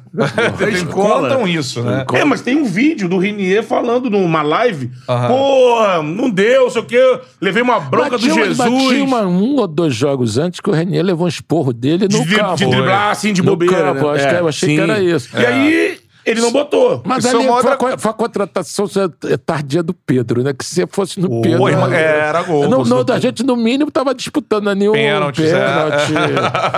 no mínimo, tava se Porque eu vou te falar, né? o Liverpool era uma pica, uma pica maior do que será o Chelsea caso o Flamengo O chegue. time era melhor. O time era melhor e mais azeitado, né? É. Só que o Bruno Henrique, que dos quatro pica do Flamengo foi o que tava melhor, É. deu um trabalho no Alexander Arnold, que é o considerado Porra, naquele é, momento é o é. melhor lateral do eu mundo. pensei que a gente ia perder o Bruno Henrique ali. Que eu achei que alguém ia. A gente perdeu Levar, só, a gente né? levou só o Mari. Sim. Só perdemos o Mari. Mas É. eu achei que a gente ia perder É, o Bruno Henrique. Henrique foi, o foi o bola de Verdade. prata, né? Do, da Foi. final, né? Na final foi o Salah, bola de ouro. Não, obviamente não pro Liverpool, mas pra qualquer um que tivesse. É, foi muito é, bem. o Bruno Henrique jogou pra cacete. Não, o Bruno Henrique Como é que você tá- tá nessa expectativa de Montevideo? Cara, eu tô indo, né? Vou, vou dia 26. Perguntaram aqui se você ia. Vou, fui a Lima. Vou. Cara, nervoso, claro, qualquer final. Com você, essa coisa de final. Não tem final fácil. Lógico. Entendeu? Estamos aí, já perdemos o final pro Santo André, porra. Entendeu? Já, é. porra? Assim. E aí você tem, obviamente, num, num momento. Né, você tá o Palmeiras que estava desencaixado, encaixando, e o Flamengo estava encaixado, desencaixou. Exato. Então, obviamente, o Flamengo tem outros fatores tipo desfalques, calendário, cacete, tu disputa até outro dia três competições, que são atenuantes para esse negócio. Mas, objetivamente, os 11 melhores do Flamengo não estão é, agrupados há um tempo, escalados há um tempo e performando há um tempo, entendeu? Você tem aí, a gente tem em tese uma boa zaga que só É. jogou jogo dois jogos, É. entendeu? Até agora, que é o do, Hoje deve ser o terceiro jogo se o Rodrigo é, assim, dois jogos. Aí você tem assim, tudo bem, você tem a Arrascaeta voltando. O Arrascaeta é o melhor do time, mas é o, é tá voltando. Exato. Você tem Gabigol e, e Everton Ribeiro, que eu acho que tem uma maldição desse, desse, De voltar de seleção, né? Esse time, da, é. esse time da CBF que fica atrapalhando a gente pra cacete aí. entendeu? Que todo mundo que vai pra esse time da CBF, quando volta, não volta a situação É. bola toda. Entendeu? Assim, então você tem aí uma, uma encrenca grave, forte, né? Grave eu não digo, mas assim. Você tá confiante. É, Mas na verdade tem um outro lado da moeda também, que é uma ideia de que você também tá menos salto alto. É, Menos você. já ganhou. Me- Os outros caras também estão te achando, pô, os caras não são isso tudo. Isso. também tem. O futebol tem isso também, entendeu? Tanto os caras que podem também, assim, se achando na vida. Sempre um tem um Felipe Melo da vida pra dar uma ajudada aí, ser expulso. É, muito merda. provavelmente com os caras contundidos agora, o time vai chegar completo na final. Tem Sim, mas o problema é completo. é esse, mas né? o problema é isso. completo e mais jogando, né? Que completo É, também, com é. todo mundo vindo de inatividade. Me tá parece É. que Entendeu? os últimos nomes pra voltar, que já estão trabalhando com bola, é questão de. Mas não, ainda É, tá na físio a Rascaeta. E Pedro. É, mas já tá trabalhando com E bola. Pedro, é. Trabalha com bola, já, tá- É. já tem mais do Rascaeta trabalhando ali. É. Não, mas é físio ainda. Fiz, ainda não sim, é... mas é. a expectativa é que jogue antes da final. É, pelo menos. É, é, é, porque você jogar Chegar final, na final. não Final é foda, É. entendeu? Aí tudo bem, tudo bem, o Arrascaeta, tu tá com aquela coisa do, do, do Ronaldo em 98. Teve uma, confus, uma convulsão.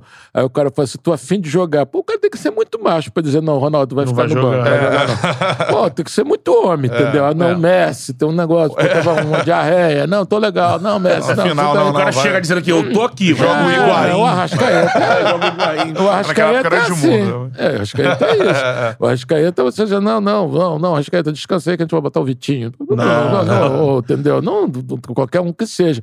O cara tá em outro patamar. Agora, quando você tem assim, nós temos os caras assim, que se encaixarem, ninguém tem. É isso É. Gabigol, Arrascaeta, Bruno É. Henrique, Felipe Luiz. Tem uns caras ali que são, são a própria zaga, né? O próprio Palmeiras não tem, né? O Palmeiras ele é um timaço, mas ele não tem decisivos. Não, mais de, Timaço até Não, assim, até no- Tipo, o Palmeiras de tem dois- coletivo. o Palmeiras tem dois caras, tem dois caras. Tem esse, esse cara, O o 10, Rony corre pra 10, cacete. O Rony é quando, depende do jogo. Mas é irregular, né? Ficou três anos sem fazer gol. O Veiga o cresceu, né? O Veiga cresceu nos É, últimos ah, jogos. esse, mas esse, bola, esse cara que tá jogando bola. E vive o grande momento. É, né? que eu vejo o grande momento dele, é o 10. É que eu digo timaço, assim, lógico, o Flamengo A zaga é boa, tem um Paraguai bola lá. Que eu esqueci O. Flamengo tem o jogadores decisivos mais do que o Palmeiras, lógico. O Palmeiras ele tem é, um elenco mais homogêneo, de jogadores parecidos, né? Pra trocar. E eles estavam com um problema, como você disse, lá atrás, ele tava com muita gente machucada. É. E conseguiram, nesse, nesse É. período, eles vêm de seis jogos invictos do campeonato, e tratar todo mundo. Eles vão jogar, parece que vai ter o elenco à disposição pra final. Cara, e a final, cara. É, final, rivalidade. Os caras querem. Os caras estão correndo atrás do bicampeonato, que também é uma coisa difícil pra caramba de Sim. Libertadores. Entendeu? Porque aquela final valeu, né? Aquele negócio horroroso que teve Pô, ano é passado. verdade. Puta que pariu. Que é uma. É um. É, É. um Hum, hum. é, como eu vou dizer? Que- É um modelo porque o Flamengo tem que esperar pra esse jogo. Nossa o Palmeiras Senhora. vai travar. É, que é que o negócio que o cara ganha de, de cha- de chateação. De chateação. É. Cheio de tédio. Não, tá bom, cara, ganhei. Não quero Ganha- jogar mais. Tá, assim. Porque, Pô, assim, eu eu- não sei se você concorda. Eu acho que o modelo que o Flamengo tem que se espelhar e pra repetir, pelo menos na, na, na vontade, é o jogo do Galo. O Flamengo conseguiu igualar É. na porradaria. É. É. O Galo veio pra porra, o Galo tava naquela. Se empatar, tá tranquilo, eu tô É. na frente. E veio pra quebrar no pau. O Flamengo igualou na porradaria e conseguiu ganhar o jogo. É. Eu acho que é um modelo que o Renato tem que. Lógico, tendo todo mundo de Até volta. porque a gente tomou na tarraqueta nesse modelo do abafo o tempo todo, que É, você acha que é. os caras também aprenderam a Sim. encaixar uns contra-ataques, e você não tem essa. O espaço Você aumentou. tem que ter com a precisão E absurda. as peças também Chega, precisam, faz. precisam estar bem pra caramba, né? É, a precisa no gente sentiu a oscilação. A gente tem uma zaga que oscila muito, né? Tanto o Léo Pereira quanto o Gustavo Henrique. Ah, eu, esses eu aí. tenho esses caras que oscilam muito. Eu, se for eu voltar à política do Flamengo, eu vou fazer alterar o estatuto, ser conselheiro, para proibir contratar, contratar jogador do Atlético Paranaense. eu vou proibir esse negócio. Esse negócio- histórico, é, É. complicado mesmo. Dentro Porra, disso, é. você. Cirino, Ah, vai, pô, Léo daí não, Pereira, os outros times também. Piercasque. Não, você teve. A, a, tipo, não para os outros times. É. então, do- o Flamengo quase pegou o tal do Pablo no lugar do. Do olha, imagina, imagina. Pô, Gabigol foi plano do B, Pô. É, É. entendeu? Acho que o único que Sobre- recente que veio de lá e jogou, mas já tinha jogado aqui, era o Everton Cardoso. É. O Everton 22. Ah, mas não. É. Reta final aqui da nossa Vamos. charla, ô Cláudio, mas queria perguntar assim, é, Jorge Jesus, você é o ainda Viúva? viúva de Jesus ou você acha que ele tem que voltar um dia? Cara, eu sou mais acha viúva, que não? Eu, eu sou mais viúva do Gerson. Entendeu? É, né? Eu acho que faz mais. Não que o Jesus não foi. O problema é o seguinte: vamos lá. É óbvio que foi um- uma coisa especial, mas também a gente não pode ficar assim, achando, primeiro, que o cara ser um técnico eterno, que não existe. Quando ele foi, né, ele já estava olhando para lá, negócio de. Negócio da família, que não queria vir pro Rio. É. O. Quando ele foi, o Flamengo não estava jogando nada. Entendeu? Assim, os seis jogos que, que jogou, o Flamengo estava jogando assim, meio mais ou menos.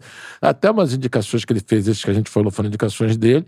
Agora, eu acho assim. é, eu acho que, por exemplo, na Copa de 2014, eu falei isso assim: não é à toa que a gente fez aquele mico, não sei o quê. Quando você pega aquelas, todas as seleções da Copa do Mundo, a única seleção que tem técnico brasileiro é o Brasil. É. Entendeu? Eu acho que. Até as sul-americanas, Você um monte de tempo de, argentino treinando tudo aí. É. Eu acho que basicamente ainda teve uma escola gaúcha, que eu acho que é Tite, Mano, Dunga, não sei o quê. Uhum. Que eu acho que a gente teve uma, e uma perda de escola também de talento por causa da venda de um monte de jogador.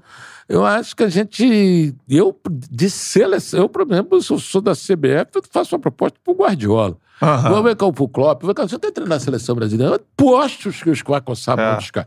Entendeu? Assim, porque você tinha que ter uma coisa mais top, entendeu? Assim, pô, os camaradas, pô, deu pelo menos um cara que não desse uma entrevista tão chata. As entrevistas dos caras, pô, tá aqui, mas você não aguenta. foda, O Chave disse aí, né? Quando chegou no Barcelona essa semana, que ele foi convidado pelo, pelo Caboclo. É, pra ser auxiliar depois. É, auxiliar. Não, eu acho assim, eu acho que o técnico estrangeiro, o Jesus, se estiver disponível, pelo menos assim, teve uma, é uma filosofia diferente, o cara vem É. com a equipe, o cara tem uma coisa, não é aquela coisa meio ali, boleira, e, eu, e, e ao mesmo tempo, assim, por exemplo, ele deu certo, mas o Domenech não deu, É. entendeu? Ele é melhor, tem, né? tem, mas assim, mas o cara veio com, ah, agora tô falando desse Carvalhal, É, não tá- ideia. assim, Carvalhal tá essa- afinzaço de vida. Tá cavando, né? Sim, mas o cara... é o técnico- Jesus deu de 6 no Carvalhal lá, É, né? mas no tomou- jogo do é, Benfica e Braga. É, mas tomou de 5 5 do. Mas você acha que é uma garantia que se ele, o Jesus voltasse, vai dar certo? Não, da garantia não tem. cara, igualar aquilo ali. Garantia não tem. meio que alinhamento dos cara, astros não foi também, só, Você né? teve um alinhamento dos astros mesmo. você exatamente. teve ali, vamos lá, mais do que Jesus, Pablo Mari. Isso. Pablo Mari estava na segunda divisão La da Corunha.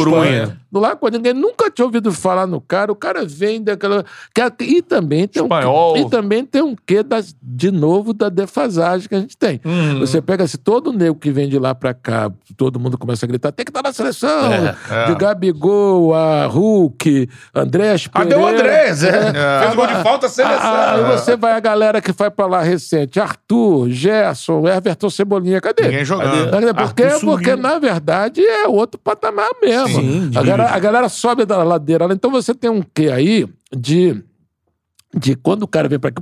Você teve ali aquela janela que veio.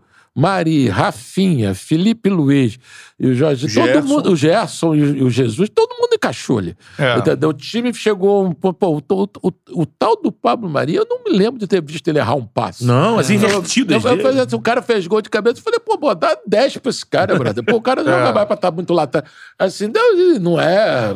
Tá lá no Arsenal, não sei o que tá fazendo, você tá no. Mas pra você ver, ah. o cara tava jogando na segunda divisão da Espanha, mas tava lá, um É. espanhol. Ele jogou no Flamengo e foi pro Arsenal. Não, mas, É. mas ali tem duas coisas, né? Tinha aquele Edu do. O Edu do- é, do exatamente. brasileiro. E aí o jogo do Liverpool também ajudou É, ele é, ali é, também. aí, não lógico. o quê. O Flamengo pegou um milhão de euros no Mari e vendeu Isso. por. Acho que o negócio total tá em- quase em 13, né? Porque foi parcelado, né? E a última parada que eu quero saber, ô. Cláudio, é a seguinte: sobre os novos humoristas, assim, quem é um cara que.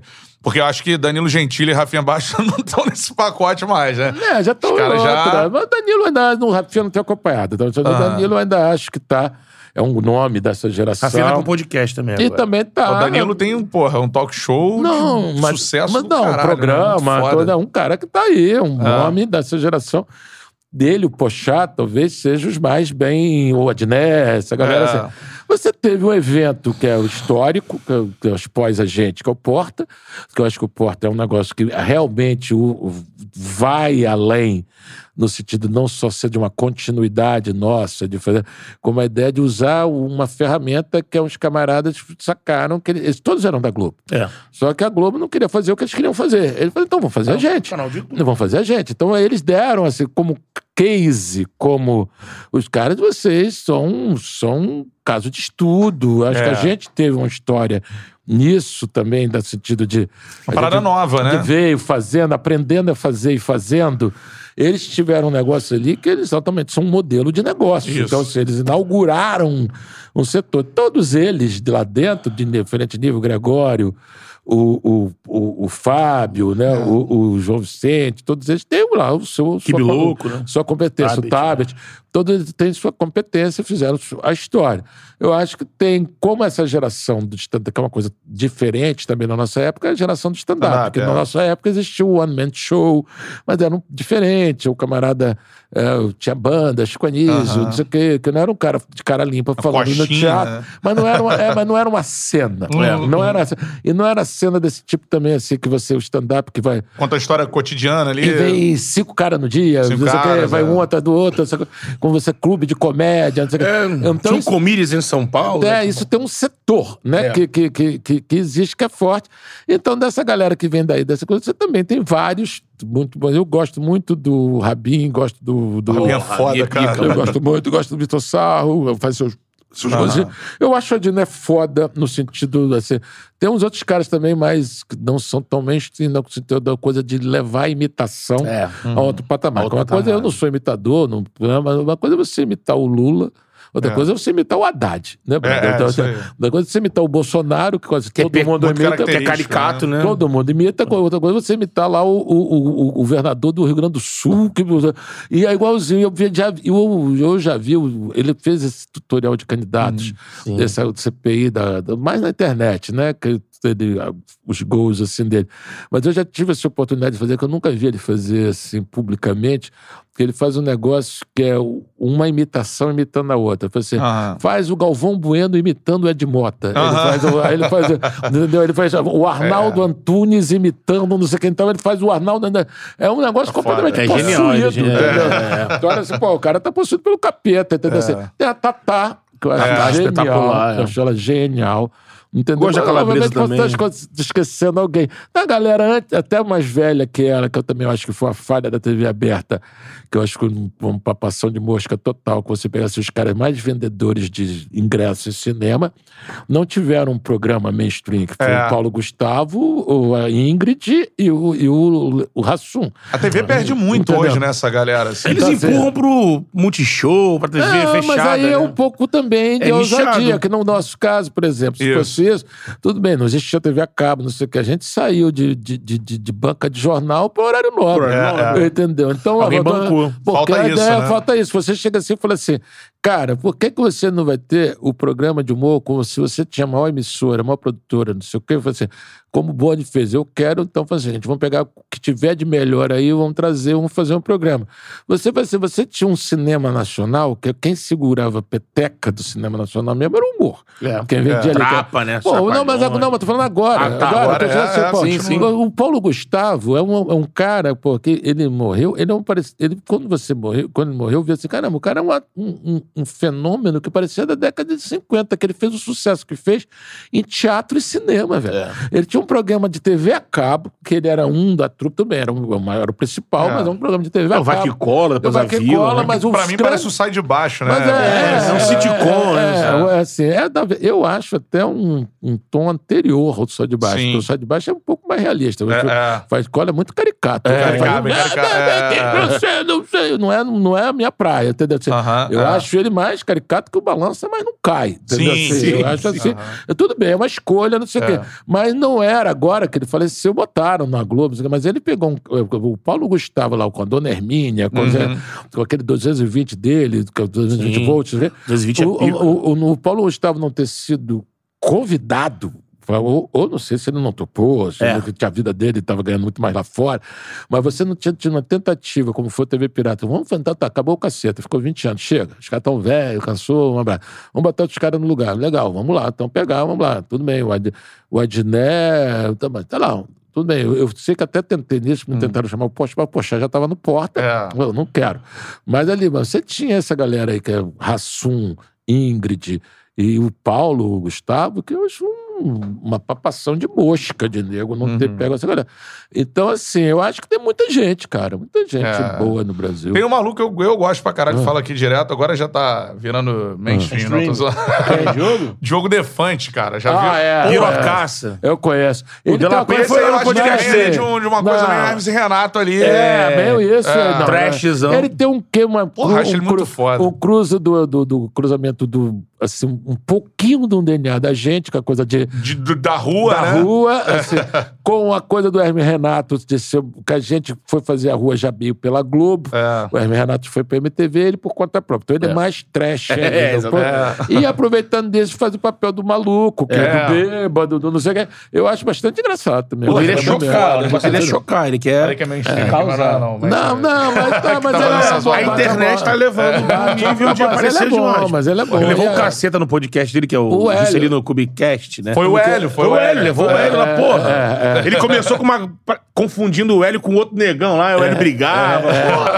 Não, ele fez, uma coisa sensacional que a manifestação que ele fez contra o Pochá, que viu que ele fez. Foi, pô. Ele foi lá, levou a galera embaixo da Levou casa a galera pra praça. Porque o Pochá participou do negócio do, do- Do Luciano Huck. Não, também teve um negócio. Falou, você não vou com o Multishow, que ele. que Foi o Luciano Huck, que foi um quadro de. Do que ele telefone? É, que ele, que ele ficou gastando Huck, ele. é. Não atenda, né? Aí o Porchat foi falar que aquilo não era piada. Aí, porra, ele levantou um Aí protesto. ele, pô, ele fudeu meu trabalho. É, fudeu meu é, trabalho. Abaixo o Fábio Porchat. Achei que é. Ele é piroca. É, ele é engraçado. Ele é bom. Ele é bom. Show de bola, cara. Dois últimos superchats por aqui. Deixa eu ler aqui. O Dirceu Alves falou que o caceta. Pra Dirceu. Inventou o humor cu cabeludo, que agora, porra, pra gente que tá na internet aqui, cara, é foda. Todo dia se renova. Tem a essa oficina merda, do cara. Tomás Turban. Não, agora tem o Giuseppe também. Giuseppe Arrola? José Piroca. José Piroca. Tem o Giuseppe Cadura também. Aí você vai lendo aqui, meu irmão. abraço. Paula Tejan. É, a gente tinha agora que era a galera do esquema, né? Do, do esquema roxo. Esquema roxo.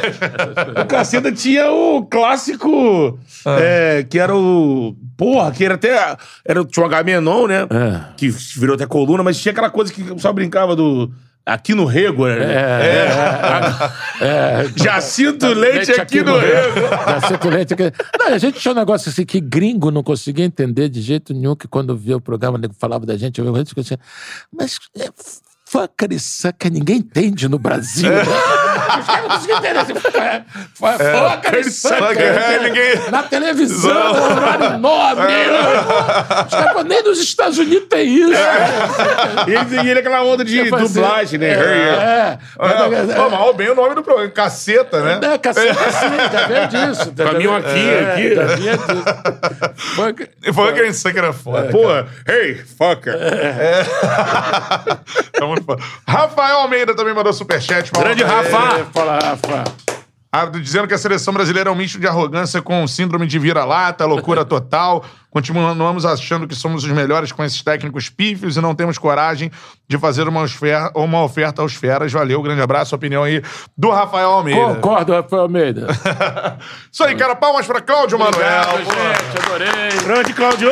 Muito foda. Valeu, galera que tá aí do Superchat, dando força. Isso aí, galera. Gostou da resenha, cara? Gostei Curtiu? bastante, bastante. Muito agradável. Podem chamar quando quiser. Pô, Essa é a sensacional, adorei, hein? Adorei, muito bom. E Isso antes, aí. e antes de ir embora, eu queria te perguntar uma coisa rapidinho. Ah, É, quando você estava lá no cinema, lá do Leblon, que a gente estava naquela reunião Ah. lá da Chapa Azul, achava que ia estar agora aqui numa crise, porque vai jogar a, fin- a segunda final da Libertadores em três Ah, anos? ah. eu acho que a gente, ficou- a gente gourmetizou. né? O nego ficou muito Nutella. Muito, mano. né? A gente, bom, já viu ali. É, é que não tem memória, mas pegar na escala. O que a gente já viu de escalação. Né? O que a gente já viu de. Pô, pelo amor de Deus. Negreiros, já, já. O diabo aí. que É, já veio. o Walter Minhoca. Não, Walter Minhoca. Léo Medeiros. chega assim, aí vai agora ficar a galera reclamando. Tudo Val bem. Baiano. É óbvio que você tem que reclamar. Crítica é crítica. É óbvio que tem que criticar, é óbvio que você tem que querer mais. Eu acho que também pro, pro, pro, pro, pro plantel que a gente atingiu, pro Uhum. nível de que a gente viu, eu acho que a gente tem que mostrar mais supremacia, como foi em 2019, como foi o Atlético agora. Sim. Não dá pra você ficar perdendo de Juventude, empatando com o Chapecoense. Você pega a rodada a rodada, a quantidade de pontos que a gente perdeu de Lógico, à toa, lógico. Não pode. Você É. tinha que estar ali com uma coisa de. O Flamengo tem time, como o Atlético tem time agora, para ganhar com três rodadas de antecedência. Sim. Isso aí. Até porque você tem tal da peça de reposição. Posição, é. Só que eu acho que a gente acabou dando algumas coisas que é complicado. Você também, quando você tem três jogadores colocados para a a seleção chilena, por mal ou bem, leva um, o Uruguai leva outro. A gente acaba tendo. É, Mas quando o problema é ser segundo, terceiro do brasileiro e. É porque chegou, atingiu, melhorou muito. Nossa. Cara, de novo, assim, eu quero muito ser campeão brasileiro, mas eu quero muito estar disputando a Libertadores todo ano, e, se possível, estar chegando na semifinal, pelo menos todo ano. O que, é, o que eu acho que é não é questão de obrigação, é questão de necessidade pelo volume de gasto que a gente chegou. Então, o Flamengo precisa ter receitas para manter isso. Isso. Agora, a ideia de que o campeonato é obrigação é coisa de otário, pô, porque os outros caras estão disputando também. Pô, Com certeza. Cláudio Manuel com a gente. Show Valeu. de bola. Pica, pica das galáxias. Valeu, galera do Chala Podcast. Tamo junto. Ó, a forneria original. Pede aí sua pizza. o QR Code já minha tá aqui pizza. na área. Apontou o celular, já cai no delivery da forneria original. Cupom CHARLA10 na parada, você ganha 10% de desconto. E galera, Então, é nóis. se inscreve aí no clube de membros, ó. Clube de membros do Charla, hein? Vire membro do Charla aí, tamo junto. Grupo de Telegram. Charludo e Prime, Tropa dos Charludos e o Charla Prime. Aquele abraço, galera. Tamo junto. Esse foi mais um Charla Podcast. Valeu. Valeu!